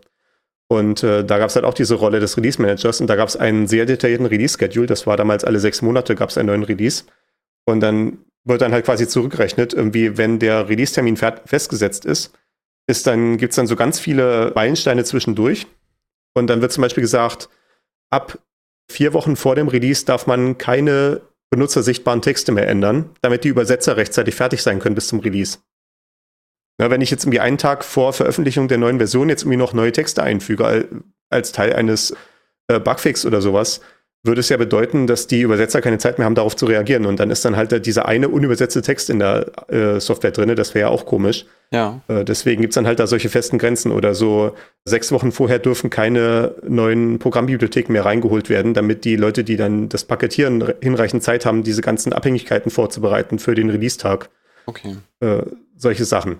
Und der Release Manager ist dann halt derjenige, der dann halt darüber wacht, dass sowas halt passiert und den Leuten im Zweifel so auf den Deckel haut oder halt wenn jetzt sich die Situation ergibt, dass doch noch irgendwie ein hochdringender äh, Bugfix notwendig ist, das ist noch eine hochdringende Fehlerbehebung, die halt dann doch noch einen neuen Text erfordert, dann ist der Release Manager halt derjenige, der halt sagen muss, ja, okay, das ist jetzt halt tatsächlich so wichtig, das kommt noch rein und ich werde mich jetzt persönlich darum kümmern, dass die Übersetzer Bescheid wissen, dass sie nochmal diese einen Satz übersetzen müssen. Okay, und dass es auch ja. bis morgen gemacht wird. Das ist so der Einpeitscher. Der Chief Whip, würde man im britischen Parlament sagen. Ja, ich habe genau, ich, gerade das habe ich eben auch gedacht, ja. Die Chefpeitsche, okay, ja. Äh, ich habe hier noch den Scrum Master, da würde ich mal ganz kurz nur äh, reinlugen. Ja, genau. Das werde ich jetzt nicht fragen, weil das wirst du nicht wissen. Äh, Scrum ist eine Entwicklungsmethodologie. Und das hatte ich ja schon so ein bisschen anklingen lassen. Das ist halt so ein umstrittenes Thema, wie eigentlich ein Entwicklungsprozess ablaufen kann. Wie gesagt, bei diesem DevOps war dann halt diese Idee, äh, die Entwickler sollten vielleicht ab und zu mal mit den Be Betriebsleuten reden. Das wäre doch mal vielleicht ganz gut, damit die auch die Anforderungen kennen von dort. Und äh, so eine verschiedene, so eine bestimmte Entwicklungsmethodologie, die es mal gab oder die, es immer noch gibt, ist äh, die Wasserfallentwicklung. Das ist halt, dass man halt ganz oben anfängt, quasi mit den Leuten, die die Anforderungen aufschreiben. Was soll die Software irgendwie machen? Dann plätschert das runter zum Design-Team, also zu den Architekten, die äh, sich überlegen, wie die Struktur des Programms ist. Dann plätschert es runter zu den Entwicklern, Die schreiben dann in, anhand dieses Designs das Programm, dann plätschert es runter zu den Testern, die gucken, dass alles okay ist. Und dann plätschert es runter zu den äh, Betriebsleuten, die dann halt die Software installieren und äh, betreiben und so weiter. Und dann hat man festgestellt, dass das einfach das viel zu lange Feedback-Schleifen ergibt. Also quasi, wenn die Anforderung oben reinkommt, bis es mal bis nach ganz unten geplätschert ist, dauert es halt dann Monate, wenn nicht Jahre. Und dann erst ganz am Ende kommt es bei den Nutzern und man stellt fest, das war überhaupt nicht die richtige Anforderung. So dass es dann so Anfang der 2000er diese Bewegung gab namens äh, Scrum, wo die Idee war, wir machen sehr kurze Iterationen, am besten nur so Größenordnung zwei Wochen und wenn quasi eine neue Anforderung reinkommt von den Kunden, dann sagen wir uns jetzt irgendwie, die nächsten zwei Wochen kümmern wir uns darum, diese eine Funktion zu liefern und halt äh, natürlich mit dem Betrieb nebenbei zu machen und was, aber das ist irgendwie jetzt unser Fokus für den nächsten zwei Wochen Zyklus. Deswegen heißen diese Dinger dann auch Sprints. Also man ah, sprintet okay. immer für zwei Wochen irgendwie, um die eine Sache zu implementieren ja, genau, und dann sofort dem Kunden zu geben. Okay. Und ja. dann kann der Kunde dann halt sagen, ist das jetzt, was ich tatsächlich haben wollte? Und wenn nicht, dann kann man dann nachbessern im nächsten Sprint. Ja, okay. Äh, hm. Ja, ist das ist auch die Methodologie, nach der die meisten Leute arbeiten. Also das, äh, der, der größere Name davon ist agile Entwicklung. Äh, Scrum ist dann eine konkrete Ausbildung davon, wo dann so ein Scrum Master halt diesen ganzen Prozess überwacht. Deswegen ist das halt auch hier eine Managementrolle. Ja. Und ja, es ist schon wieder so ein bisschen aus der, ja, ich will nicht sagen, dass es aus der Mode gekommen ist, aber die Leute sind so ein bisschen desillusioniert äh, in den letzten zehn Jahren. Okay. Weil das halt natürlich die ultimative Ausprägung von äh, Attention Deficit ist. Ne, dass man ständig irgendwie dem nächsten äh, glitzernden Ding hinterherjagt und dann sich äh, ständig irgendwelche komischen, halbfertigen Funktionen im, in dem Programm anhäufen, die nicht richtig miteinander zusammenhängen und zu tun haben. Und es ist alles ein riesiges Haarknäuel an Code, wo keiner mehr durchsieht, weil man immer nur ständig dabei ist, noch wieder die nächste tolle Funktion einzubauen, die man dem Kunden gerade verkauft hat. Äh, das ist dann die zynische Sicht auf äh, agile Entwicklung. Okay, ja. So. Ich habe hier noch so eine Liste Gesetze der Softwareentwicklung, da müssen wir jetzt mal wirklich mal schnell durchgehen, dass wir hier einen Deckel drauf machen können. Aber die sind zu schön, um sie nicht zu erwähnen. Ja, also da muss man natürlich auch ein bisschen äh, Abstand von dem genauen Wortlaut nehmen, Gesetze der Softwareentwicklung. Ja, das, das ist halt Gesetze in Anführungszeichen. Das sind halt so Beobachtungen, die sich, ändern. so allgemeine Beobachtungen, die scheinbar jemand mal gemacht hat, ne? Ja, ich füge hier gleich mal Anführungszeichen ein. So. Hm. Ja, genau. Das erste Gesetz ist Coinbase-Gesetz. Jede Organisation, die ein System entwirft, wird ein Design produzieren, das, dessen Struktur eine Kopie der äh, Kommunikationsstruktur in der Organisation ist. Also quasi, äh, wenn ich mir eine Firma habe, in der es irgendwie eine Abteilung für, für A gibt, eine Abteilung für B, eine Abteilung für C, dann werde ich halt am Ende drei Programme ausliefern, eins für A, eins für B, eins für C. Und äh, ja. äh, das, das, das wird dann immer so genommen als so eine, also Vorsicht, das ist irgendwie ganz furchtbar und sowas irgendwie deine Struktur würde ich mir dazu verdammen, immer nur das irgendwie auszuliefern. Für mich ist es einfach so eine Handlungsanweisung irgendwie. Versuch nicht dagegen zu arbeiten, weil es wird eh nicht funktionieren. Das hatte ich mal selber erlebt, als ich selber eine Software für mich alleine geschrieben hatte und ich hatte dann gesagt, eigentlich, eigentlich ist es aus äh, Architektensicht viel schöner, wenn ich das als fünf Einzelkomponenten liefere die, die alle relativ lose miteinander zusammenhängen durch eine definierte Schnittstelle und hat das dann eine Zeit lang so gemacht. Dann habe ich einfach festgestellt, ich bin eine Person und fünf Dinge gleichzeitig zu releasen. Jedes Mal ist totales Theater äh, und habe es dann doch wieder in einen äh, einzigen Release zusammengefügt, auch wenn es weiterhin technisch gesehen fünf separate Komponenten sind. Aber ich mache daraus einfach einen Release, weil äh, das, das ist einfach Theater. Wenn ich irgendwie eine Person bin, dann mache ich auch ein Ding. Okay. Und dann ist ja. es auch für den Benutzer viel einfacher, damit umzugehen, auch wenn es dann fünf Teilprogramme sind. Ja. Okay. Zweite Sache hier ist Brooks Gesetz. Äh, wenn ich zu einem verspäteten Softwareprojekt neue Personen hinzufüge, wird es noch später. Okay, also dann dauert es noch länger, ja. Ja, genau. Ne? Also mhm. das, das geht so ein bisschen als Kritik an Taylorismus. Ich weiß nicht, ob der Taylorismus was sagt. Nee. Das ist äh, so eine Managementschule aus dem späten 19., frühen 20. Jahrhundert, wo halt so ein, so, so ein Menschen wie namens Taylor, der halt so quasi diese modernes, das moderne Management überhaupt entwickelt hat, dieses moderne Mittelmanagement, der halt dann festgestellt hat, irgendwie, dass er irgendwie aus, irgendwie hingehen kann, kann sagen, wenn jetzt zehn Arbeiter irgendwie einfach so in der Fabrik rumstehen, einfach so Dinge tun, quasi zum Beispiel jeder produziert irgendwie ein Werkstück pro Tag, ne? Mhm. dann äh, kann man das viel produktiver machen, wenn man stattdessen identifiziert, dieses Werkstück herzustellen, hat zehn Arbeitsschritte und jeder macht nur noch diese eine Sache. Und dann wird es ja viel effizienter und dann werden die Leute auch total austauschbar, weil man sie relativ schnell auf diesen einen Arbeitsschritt anlernen kann. Und dann stellen die dann insgesamt nicht mehr zehn Werkstücke pro Tag her, sondern irgendwie 30, wenn sie sich halt irgendwie auf diese einzelnen Aufgaben fokussieren und die halt irgendwie da halt in sehr kurzer Zeit sich mega drauf spezialisieren können, was in diesen Einzelschritten abgeht. Also mhm. zum Beispiel auch wie Autos hergestellt werden, ne? dass dann in diesem äh, Idealbild von der Fließbandfertigung halt irgendwie der eine Typ da ist, der irgendwie das linke Scheinwerferlicht einbaut, indem er irgendwie immer dieselben zwei Schrauben festzieht und sowas, ne? Und macht das dann halt den ganzen Tag lang. Und dann vielleicht nach drei Monaten wird er mal in eine andere Position ausgetauscht, damit er nicht komplett den Verstand verliert. ja. Aber quasi die- diese, diese Idee, dass man halt äh, einfach Menschen halt quasi als äh, Humankapital halt irgendwie verrechnen kann und dann halt einfach addieren kann, so nach Motto, wenn ich halt irgendwie doppelt so viele Autos herstellen möchte, brauche ich einfach zwei Personen auf dieser Station und dann passt das schon. Und hingegen beim Softwareprojekt geht es ja sehr viel um Kommunikation, dass die ganzen Leute, die daran beteiligt sind, sowas zu programmieren, miteinander reden müssen und sich mir darüber klar werden wissen, was das Design ist, wie das zusammenhängt und sowas. Und äh, es gibt halt auch quasi diese Spezialqualifikationen, die sich halt in dem Projekt ergeben, dadurch, dass man halt diese bestehende Struktur schon kennen muss, um dann neue Sachen reinprogrammieren zu können. Mhm. Und das heißt natürlich, wenn ich ein Projekt habe, wo irgendwie jetzt gerade fünf Leute dran sind, die sind auch eingespielt und wissen, was sie tun, aber das Projekt ist halt nicht rechtzeitig fertig. Äh, wie gesagt, ne, die, die Verkaufsabteilung hat es ja leider verkauft für, ist fertig im Februar und wir, wir brauchen aber noch bis zum April. Ach, dann fügen wir einfach nochmal fünf Leute hinzu zu dem Projekt, die dann noch reinkommen und mithelfen. Ja. Aber das heißt, diese fünf Leute, die schon da sind, müssen jetzt plötzlich fünf neue Leute anlernen und kommen nicht mehr weiter. Das ist das, was man im Handwerk und auf der Baustelle gerne despektierlich als Chinesentaktik bezeichnet. Äh, einfach so viele, So, Leute, so viele Leute auf die Baustelle zu stellen, dass sich dann am Ende alle gegenseitig auf den Füßen treten und niemand mehr was machen kann. Ja. Okay. Dann gibt es hier Zawinskis Law. Zawinskis Gesetz, jedes Programm wird versuchen, sich so weit auszudehnen, bis es Mail verschicken kann. Äh, Das ist so, ja, das ist aus den 90er Jahren, glaube ich, als äh, so Mail schicken noch hip war. Ja. Äh, jedes Programm wird versuchen, sich auszudehnen, bis es Mail schicken kann. Die derartige Programme, die das nicht können, werden durch welche ersetzt, die es können. Also diese Beobachtung, dass halt jedes Programm über die Dauer seines Lebens einfach immer nur ständig neue Funktionen aufsaugt, weil natürlich ständig neue Anforderungen reinkommen, aber niemand mal sagt, das da kann weg. Oder zumindest, ja, meistens nicht, ne? Äh, Und mal das alte Fett weggeschnitten wird. Mhm. Das ist äh, so die, die Tage, wo ich so viel Spaß auf der Arbeit habe, sind die Tage, wo ich einfach mal 2000 Zeilen Code löschen kann. Das, das ist so eine Freude, endlich mal den ganzen alten Scheiß rauszuwerfen. Das kann man Okay. sich gar nicht vorstellen. Aber ist es da, passiert es gelegentlich, dass man danach anfängt, das zu testen und es funktioniert nicht mehr? Oder? Also, weil das, muss muss, natürlich das muss ja sehr sein, ja. überlegt angegangen sein, wahrscheinlich, oder? Ja. Ja. Wohl dem, der eine Testsuite hat.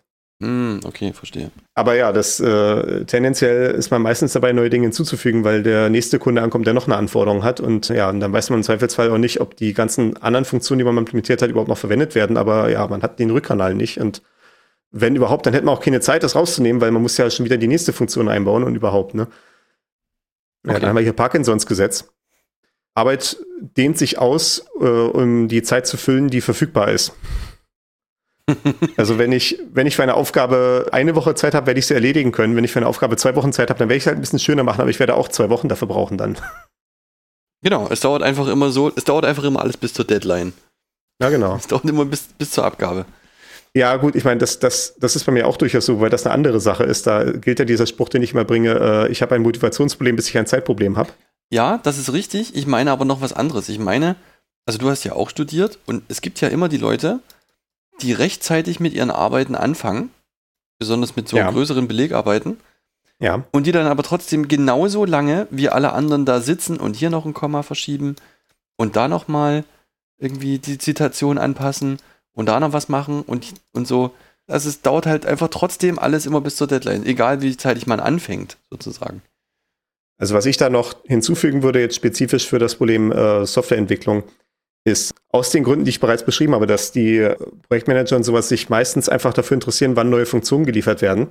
Gibt's, he- heißt das halt auch quasi für notwendige Umbauarbeiten, die intern sind, aber jetzt nicht einen sichtbaren Effekt nach außen haben, wird im Zweifelsfall keine Zeit eingeplant. Ne? Und das ist halt auch manchmal notwendig, wenn man irgendwie zehn neue Funktionen eingebaut hat und dann sieht so die ganze Zeit, nee, eigentlich passt die Struktur, die ich jetzt habe, dafür nicht mehr.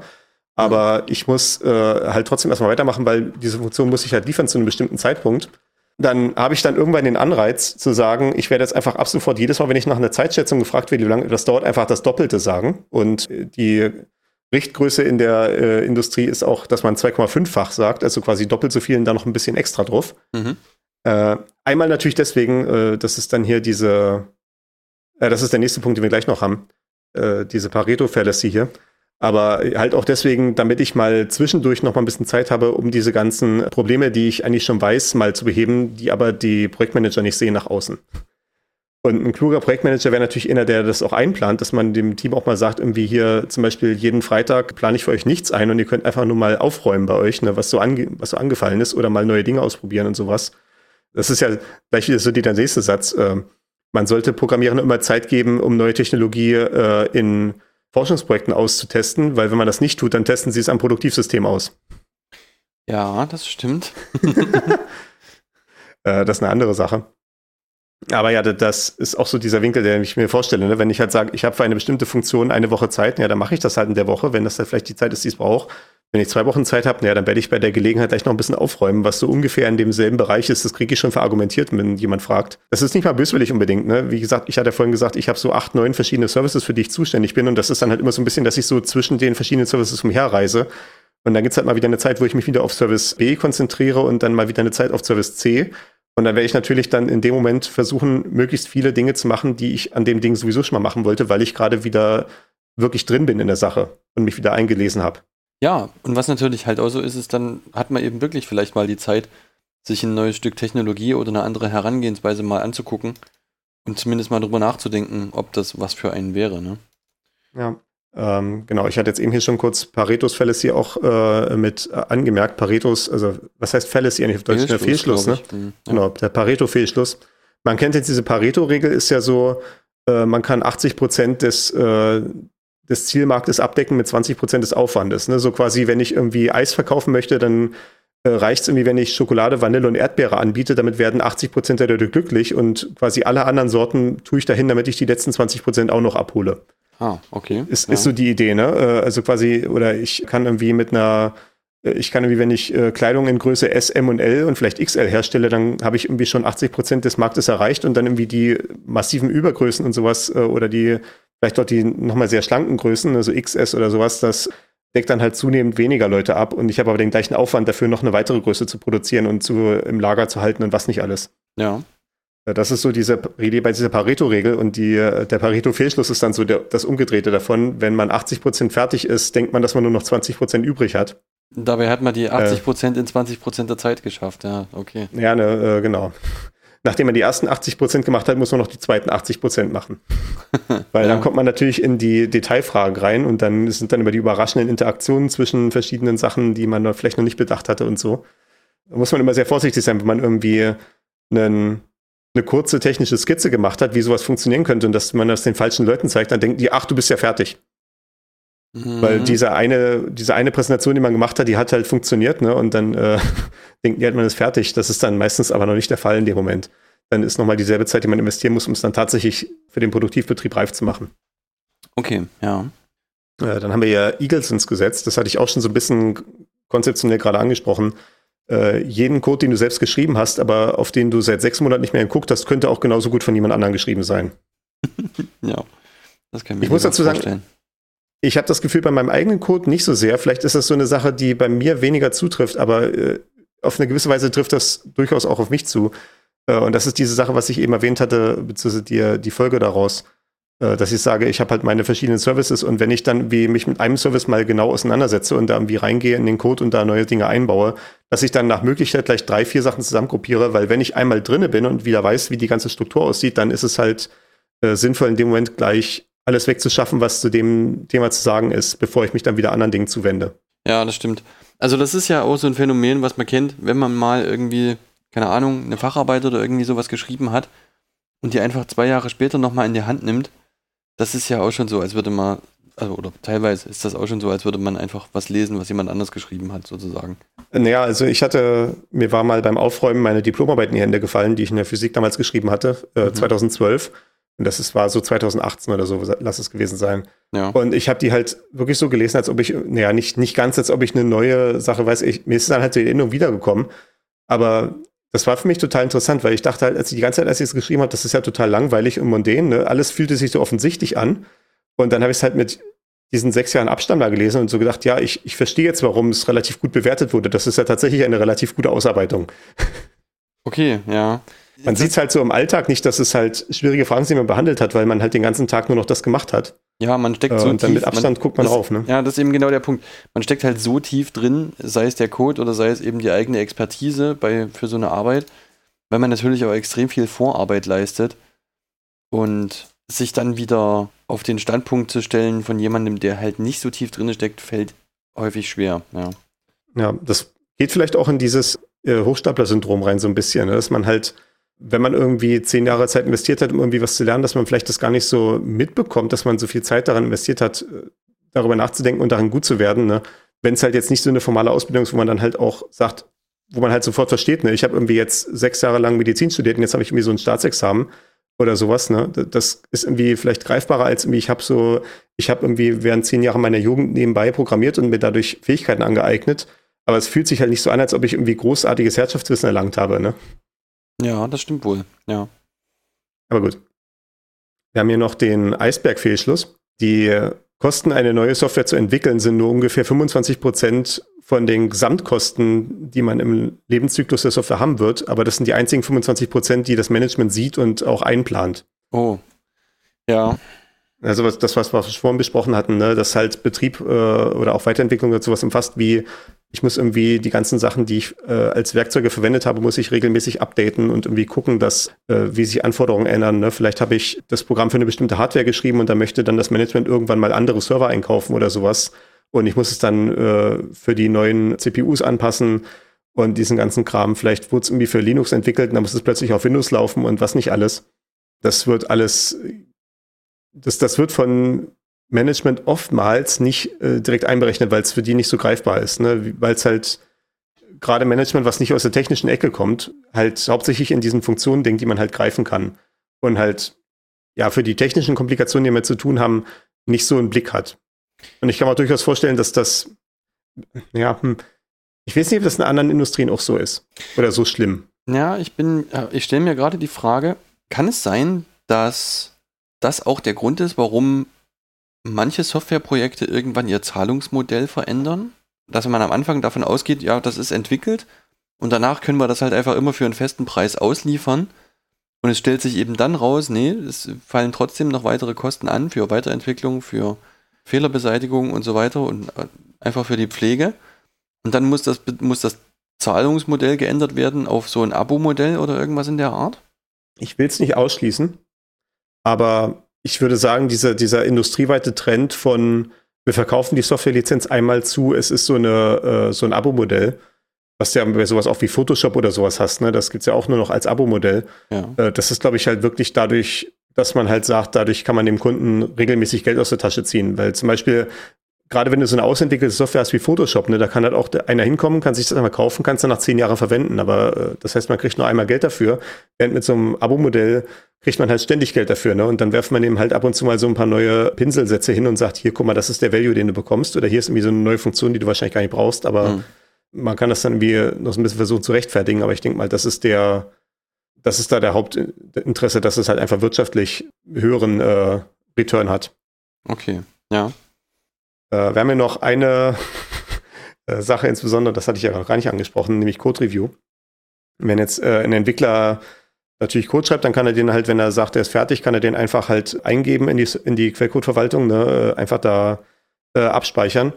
Es hat sich aber als Prozess herausgebildet, dass man sagt, es wäre eigentlich ganz gut, wenn andere Leute nochmal rüber gucken. Ne? Vielleicht irgendwie äh, dass wenn der Softwareentwickler irgendwie was geschrieben hat, dass der Architekt nochmal kurz drauf guckt und sagt, ach guck mal hier, während, während du da, wenn ich diesen Code so lese, fällt mir auf, dass es da noch so einen äh, Eckfall gibt, den ich gar nicht bedacht hatte. Wir müssen nochmal drüber reden, wie das im Detail dann hier abläuft oder so. Oder dass zum Beispiel geguckt wird, dass bestimmte stilistische Anforderungen eingehalten werden, dass äh, bestimmte dass halt die, der Code auf eine bestimmte Art und Weise geschrieben ist und strukturiert ist, ne, äh, dass man, das ist so ähnlich wie man halt bei Zeitschriften einen Hausstil hat, ne, dass irgendwie was Kommasetzung oder getrennt und Zusammenschreibung und so ein Kram angeht, sofern man dann eine Wahlfreiheit hat, in der gemäß Duden gibt es ja durchaus dann so einen Hausstil oder sowas, ne. Dass sowas in der Art auch, gibt es auch für Programmiercode, für Programmcode. Äh, dass sowas halt durchgesetzt wird und überprüft wird oder dass halt zum Beispiel jemand drauf guckt, der vielleicht mit der Programmiersprache bessere Ahnung hat und sagt, äh, ja, das ist zwar richtig, was du hier geschrieben hast, es ist formal, macht es das, was es tun soll, aber es gibt hier eine Art und Weise, wie man das viel einfacher ausdrücken kann, was viel einfacher zu lesen ist und so weiter, mhm. wenn man mhm. halt weiß, wie man mit der Sprache effizient umgeht.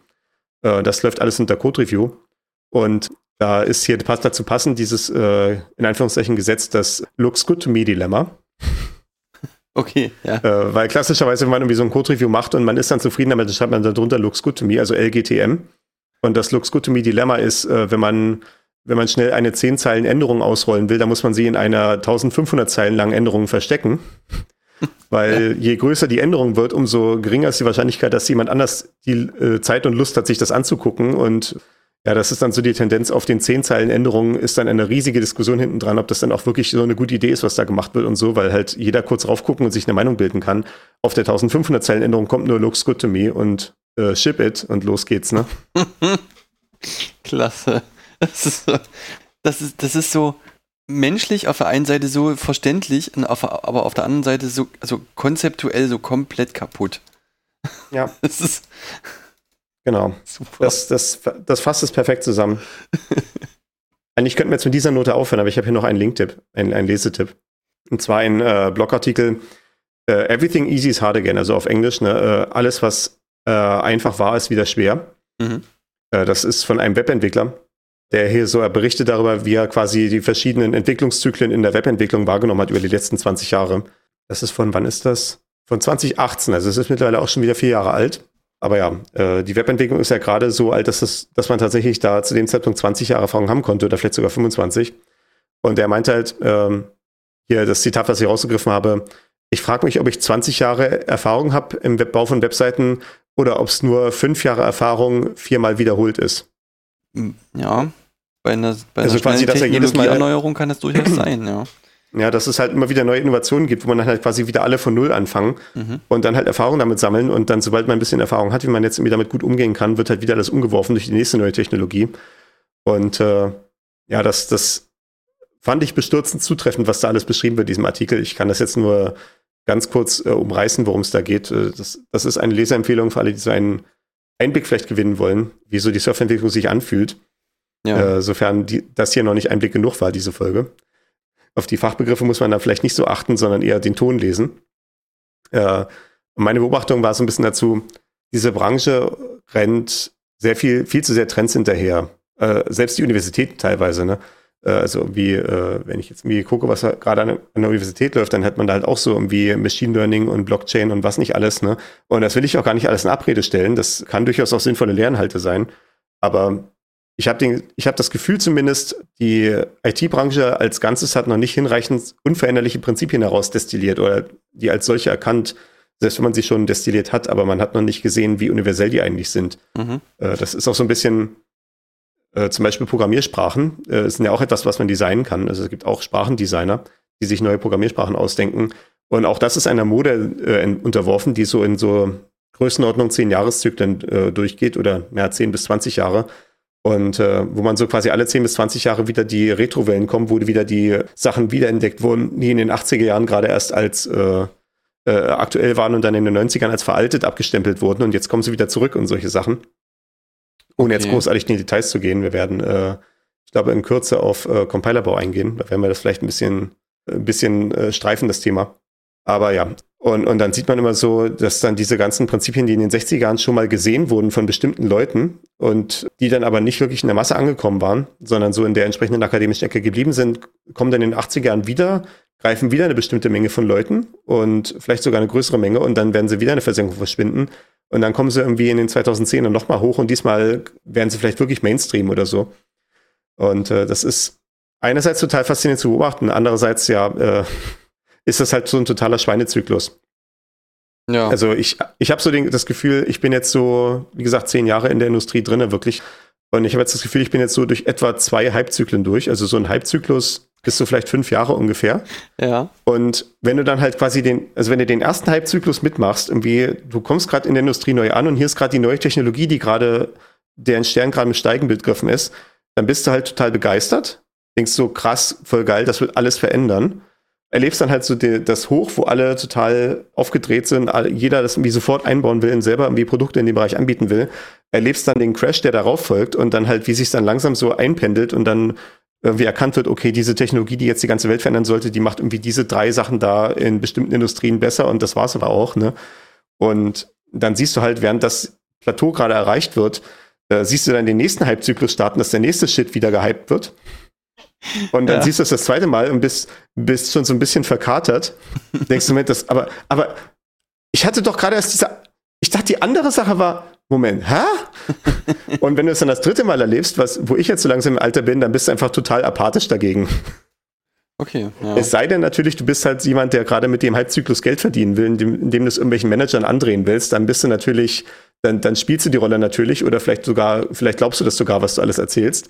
Aber äh, ja, ich, ich bin mittlerweile im Tal der Zyniker angekommen, was das angeht. Ja, und, und ich setze auch irgendwie, am liebsten setze ich nur Software ein, die mindestens fünf Jahre alt ist, besser zehn. Weil äh, da, da weiß ich, dass sie sich schon mal irgendwie in tatsächlichen Produktivumgebungen behauptet hat. Ja, okay, ja. Und äh, naja, das, das, das ist so, ja, das, das ist vielleicht mein Vibe, den ich hier so mitgeben kann. Wie so der Arbeitsalltag in der IT ist. Also ja, es kann durchaus trotzdem erfüllend sein. Man sollte sich aber klar sein, wenn man in diese Industrie einsteigt, das ist eine Industrie, die noch nicht in einem stabilen Zustand angekommen ist, wie das vielleicht das Tischlereihandwerk ist. Ja, das kann durchaus sein. Also ist natürlich auch im Handwerk jetzt nicht so, dass, dass da keine modernen Dinge getan, also keine Ja, nee, moderne das, das will ich Technik nicht behaupten, ne, aber behaupte ich mal. ich, ich, ich glaube mal, ihr geht da vielleicht ein bisschen sachlicher ran und, Ja, nicht so als irgendwie, hier ist irgendwie eine neue Art von Schrauber. Oh mein Gott, das verändert alles. Nee, da, da, das ist richtig. Ne? Es ist eben genau das, was du sagst. Es geht um so weitgehend unveränderliche Prinzipien.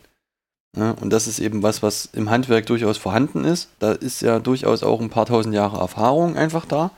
Und das ist natürlich vollkommen verständlich, dass das in einer Branche, die jetzt 60, 70, 80 Jahre existiert, vielleicht einfach noch nicht so der Fall sein kann. Ja. Ja. Ich habe leider auch keine gute Antwort, wie man das schneller irgendwie konvergieren könnte auf einen derartigen Zustand, aber ja. Naja, also Erfahrung lässt sich einfach nicht ersetzen, würde ich mal behaupten. Ja, ne? Das, wenn ich jetzt so drüber nachdenke, gewinne ich eine Wertschätzung dafür, wie sehr wir, wie viel Wert es halt auch hat, nicht nur Erfahrung auf dem Rahmen von 10 oder 20 Jahre zu haben, sondern auf dem Rahmen von 100 oder 200 oder 1000 Jahren. Ja, klar. Dann ist das doch eine schöne Note. Äh, sammelt Erfahrung. Vielleicht auch welche, die es schon ein bisschen länger gibt. Die wird sich vielleicht halten. Gut. In diesem Sinne äh, würde ich sagen, die nächste Folge entwickeln wir in drei Wochen. Damit könnt ihr rechnen. Vielen Dank fürs Zuhören an alle und bis zum nächsten Mal. Ciao, ciao.